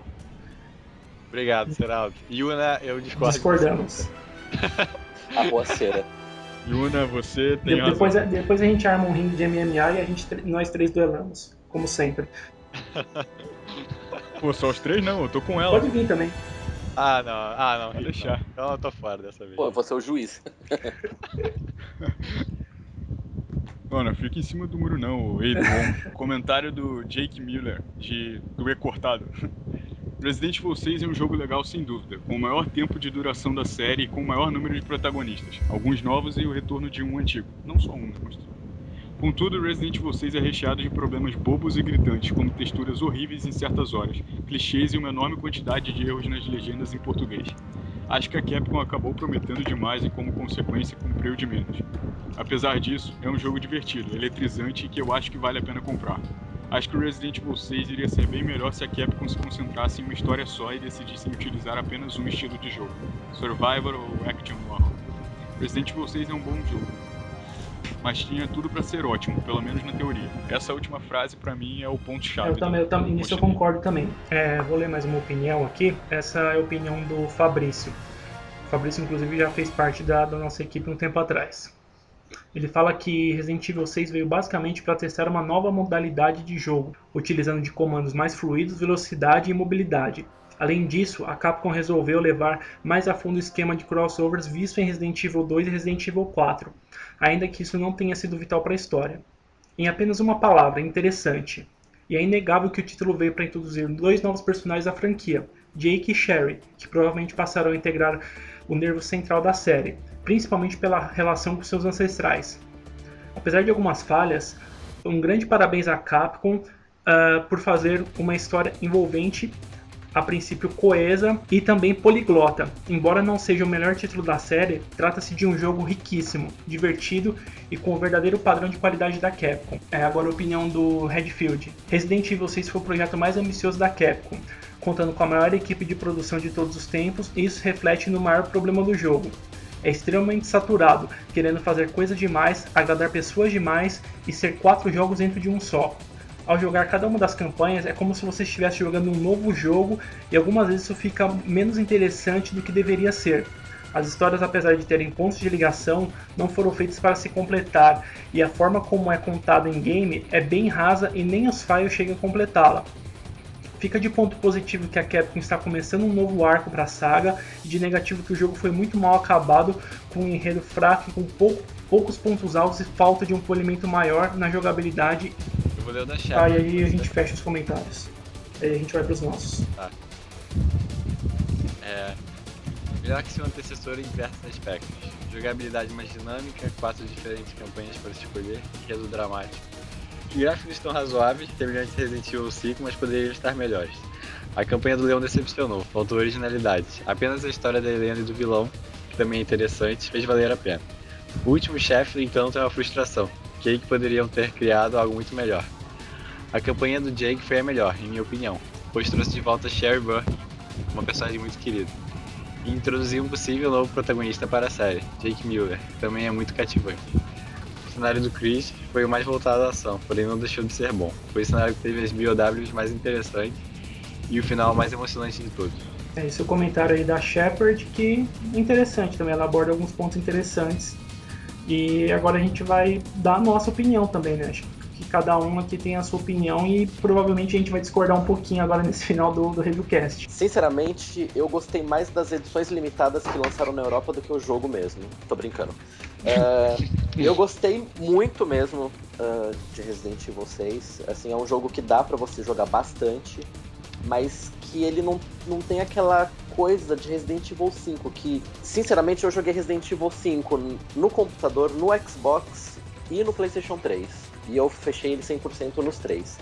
E eu ainda jogo Mercenaries com alguns amigos online no Resident Evil 5. Agora o 6 eu já tô começando a enjoar um pouco do Mercenaries. Tudo bem que tem mais três mapas agora que é, saiu hoje aí para download, mas tá começando a irritar a musiquinha do Mercenaries, aquela coisinha legal assim nas 100 primeiras partidas, depois já começa a perder o gostinho. Dá para jogar legal? Sozinho, não. Não é muito legal jogar sozinho o jogo. Se você pega um amigo para jogar, você joga legal. Você vai fluindo aí, você vai conversando com a pessoa, você vai matando os inimigos, falando de os itens, as coisas. Mas, assim, no aspecto geral, o Resident Evil 6 pra mim é um jogo legal, mas não é o jogo perfeito, assim, de Resident Evil. Que nota você dá? Para Resident Evil 6 eu dou um 7,5. E fala quais são os seus cenários em ordem de preferência. Bom, eu curti uh, Ada primeiro, depois Leon, Chris e por último Jake, que eu achei o mais bobinho, assim, no geral. E também enche o saco ficar procurando aqueles pendrive ah. na neve. Putz. Eu acho que é pior procurar as chaves com o Leon naquele mercado maldito, mas enfim. Bom, o jogo é difícil falar, porque eu tava esperando, acho que exatamente mesmo todo mundo, tava esperando uma coisa tipo, excelente. E nem só em termos de Resident Evil, né? Porque como era um jogo prometendo inovar a série, eu tava esperando que tivesse outros aspectos técnicos excelentes também, novos, sabe? Eu consigo apreciar tudo que ele tentou fazer, mas nem tudo foi bom, sabe? Então eu diria que Resident Evil 6 é meio experimental. Eu acho que o cara, o diretor tinha um bom planejamento, mas era muita coisa para adotar num jogo só. Eu discordo completamente das reviews do site, que dão nota tipo 1 de 10, 4 de 10, porque não tem nada que justifique isso. Daria no mínimo 6, mas eu acho que o jogo tem picos de até 8, sabe? Com, com falhas técnicas que não me deixam nem dizer que pode ser um 9 ou um 10. Mas são, é bem isso, né? Tem falha técnica, pouco erro de construção de trama, apesar de algumas pessoas discordarem. Dentro de construção de personagens, eu acho que tá tudo muito bem feito. Do, do jogo em si, eu gostei de verdade da campanha do Jake. E é a que eu mais repriso sozinho em casa, com amigo e tal. Eu acho muito divertida passar pelo, pelo cenário de neve, até aquela fase chata de andar de snowmobile eu acho maneira. Depois a do Chris, por causa da trama. E eu fico num empate entre Leon e Ada no sendo que eu, eu gosto muito das duas. Apesar de eu não gostar do Leon em si e não ter nada contra ele nesse jogo específico. Eu gostei bastante das duas também, não consigo decidir entre, entre elas, não. Achei que as duas são muito importantes e muito boas também. Bom, nota final, 7,5. Bom, eu achei o jogo fraco comparado ao que ele prometia ser. Ele prometia ser um jogo excelente e ele veio um jogo só mediano para bom. Muitas coisas é, da própria história me broxaram demais. Eu achei a história muito mal contada no jogo em si. Eu não acho que o jogo deve se sustentar com história nos files e nem acho que o jogo é, ele tem que se sustentar em cutscenes bonitas. Tem muito mais além, tem gameplay, tem outros detalhes que precisa de foco e não foi Resident Evil 6, principalmente a história. É, por exemplo, na campanha do Leon tem sobrevivente com gráfico de The Sims 3, Dead Rising 2, que não expressão bem. Por favor. É Resident Evil 6, não é The Sims. Nem expressão os caras têm. É, então acho que faltou um, um, uma polida, faltou um, um, certo cuidado, tanto com nessa parte gráfica quanto na história, principalmente na história. O jogo é mediano, como eu disse, eu a minha campanha preferida é a do Jake, seguida da do Chris, e eu fico também empatado entre a da Ada e do Leon. Apesar de eu, de eu gostar mais do desenrolar da campanha da Ada, eu gosto mais da metade da campanha do, do Leon. Eu dou nota 6 pro jogo. Acho que de todos aqui foi o que gostou mais do jogo. Eu gostei bem mais do que de Resident Evil 5, apesar de que tecnicamente acho que Resident Evil 5 é melhor por ser um jogo mais redondo na parte gráfica e na parte da trama, até porque, como comentado aqui, o Resident Evil 5 encerra um arco e o Resident Evil 6 ele está começando um novo arco.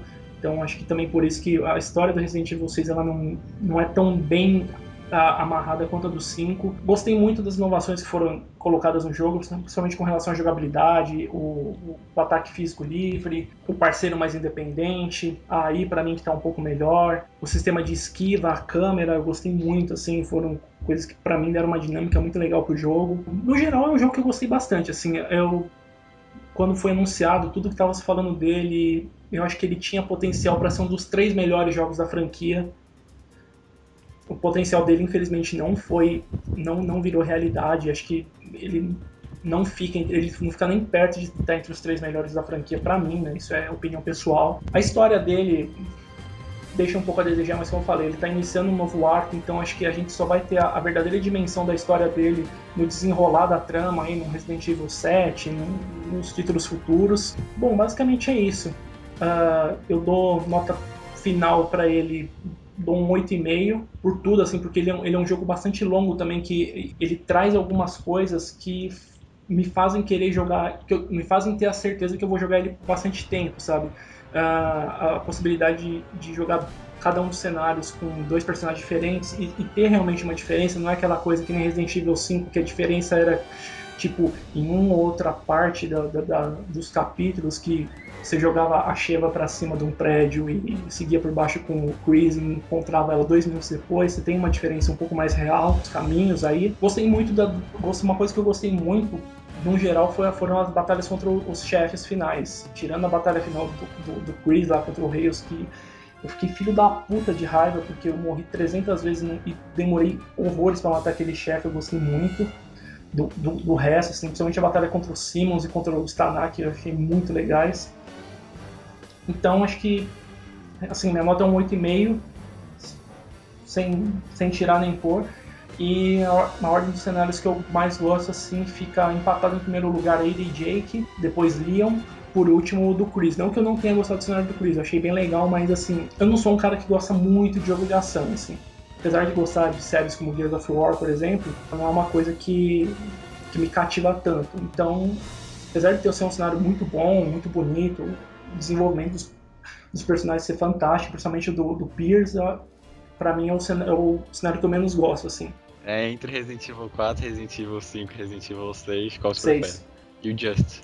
Resident Evil 5. E o Rick? Resident Evil 5. E você? Eu prefiro o 6 também. Disparado. É, eu, eu, também tô com você. O 6 pra mim tá bem à frente do 5. Por vários quesitos, assim. Então temos um empate aqui. Dois, 2 pro Resident Evil 5 e 2 pro Resident Evil 6. Então eu lanço a pergunta aí pro público: o que, que vocês preferem? Resident Evil 5 ou Resident Evil 6?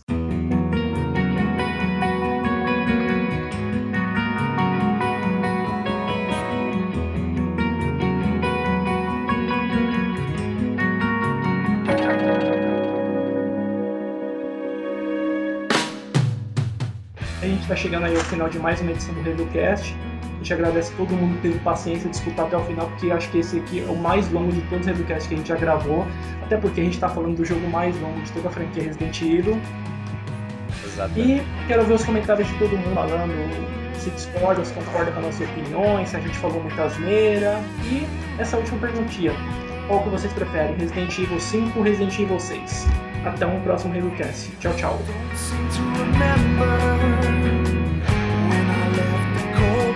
Behind me. The snow reminds me of the world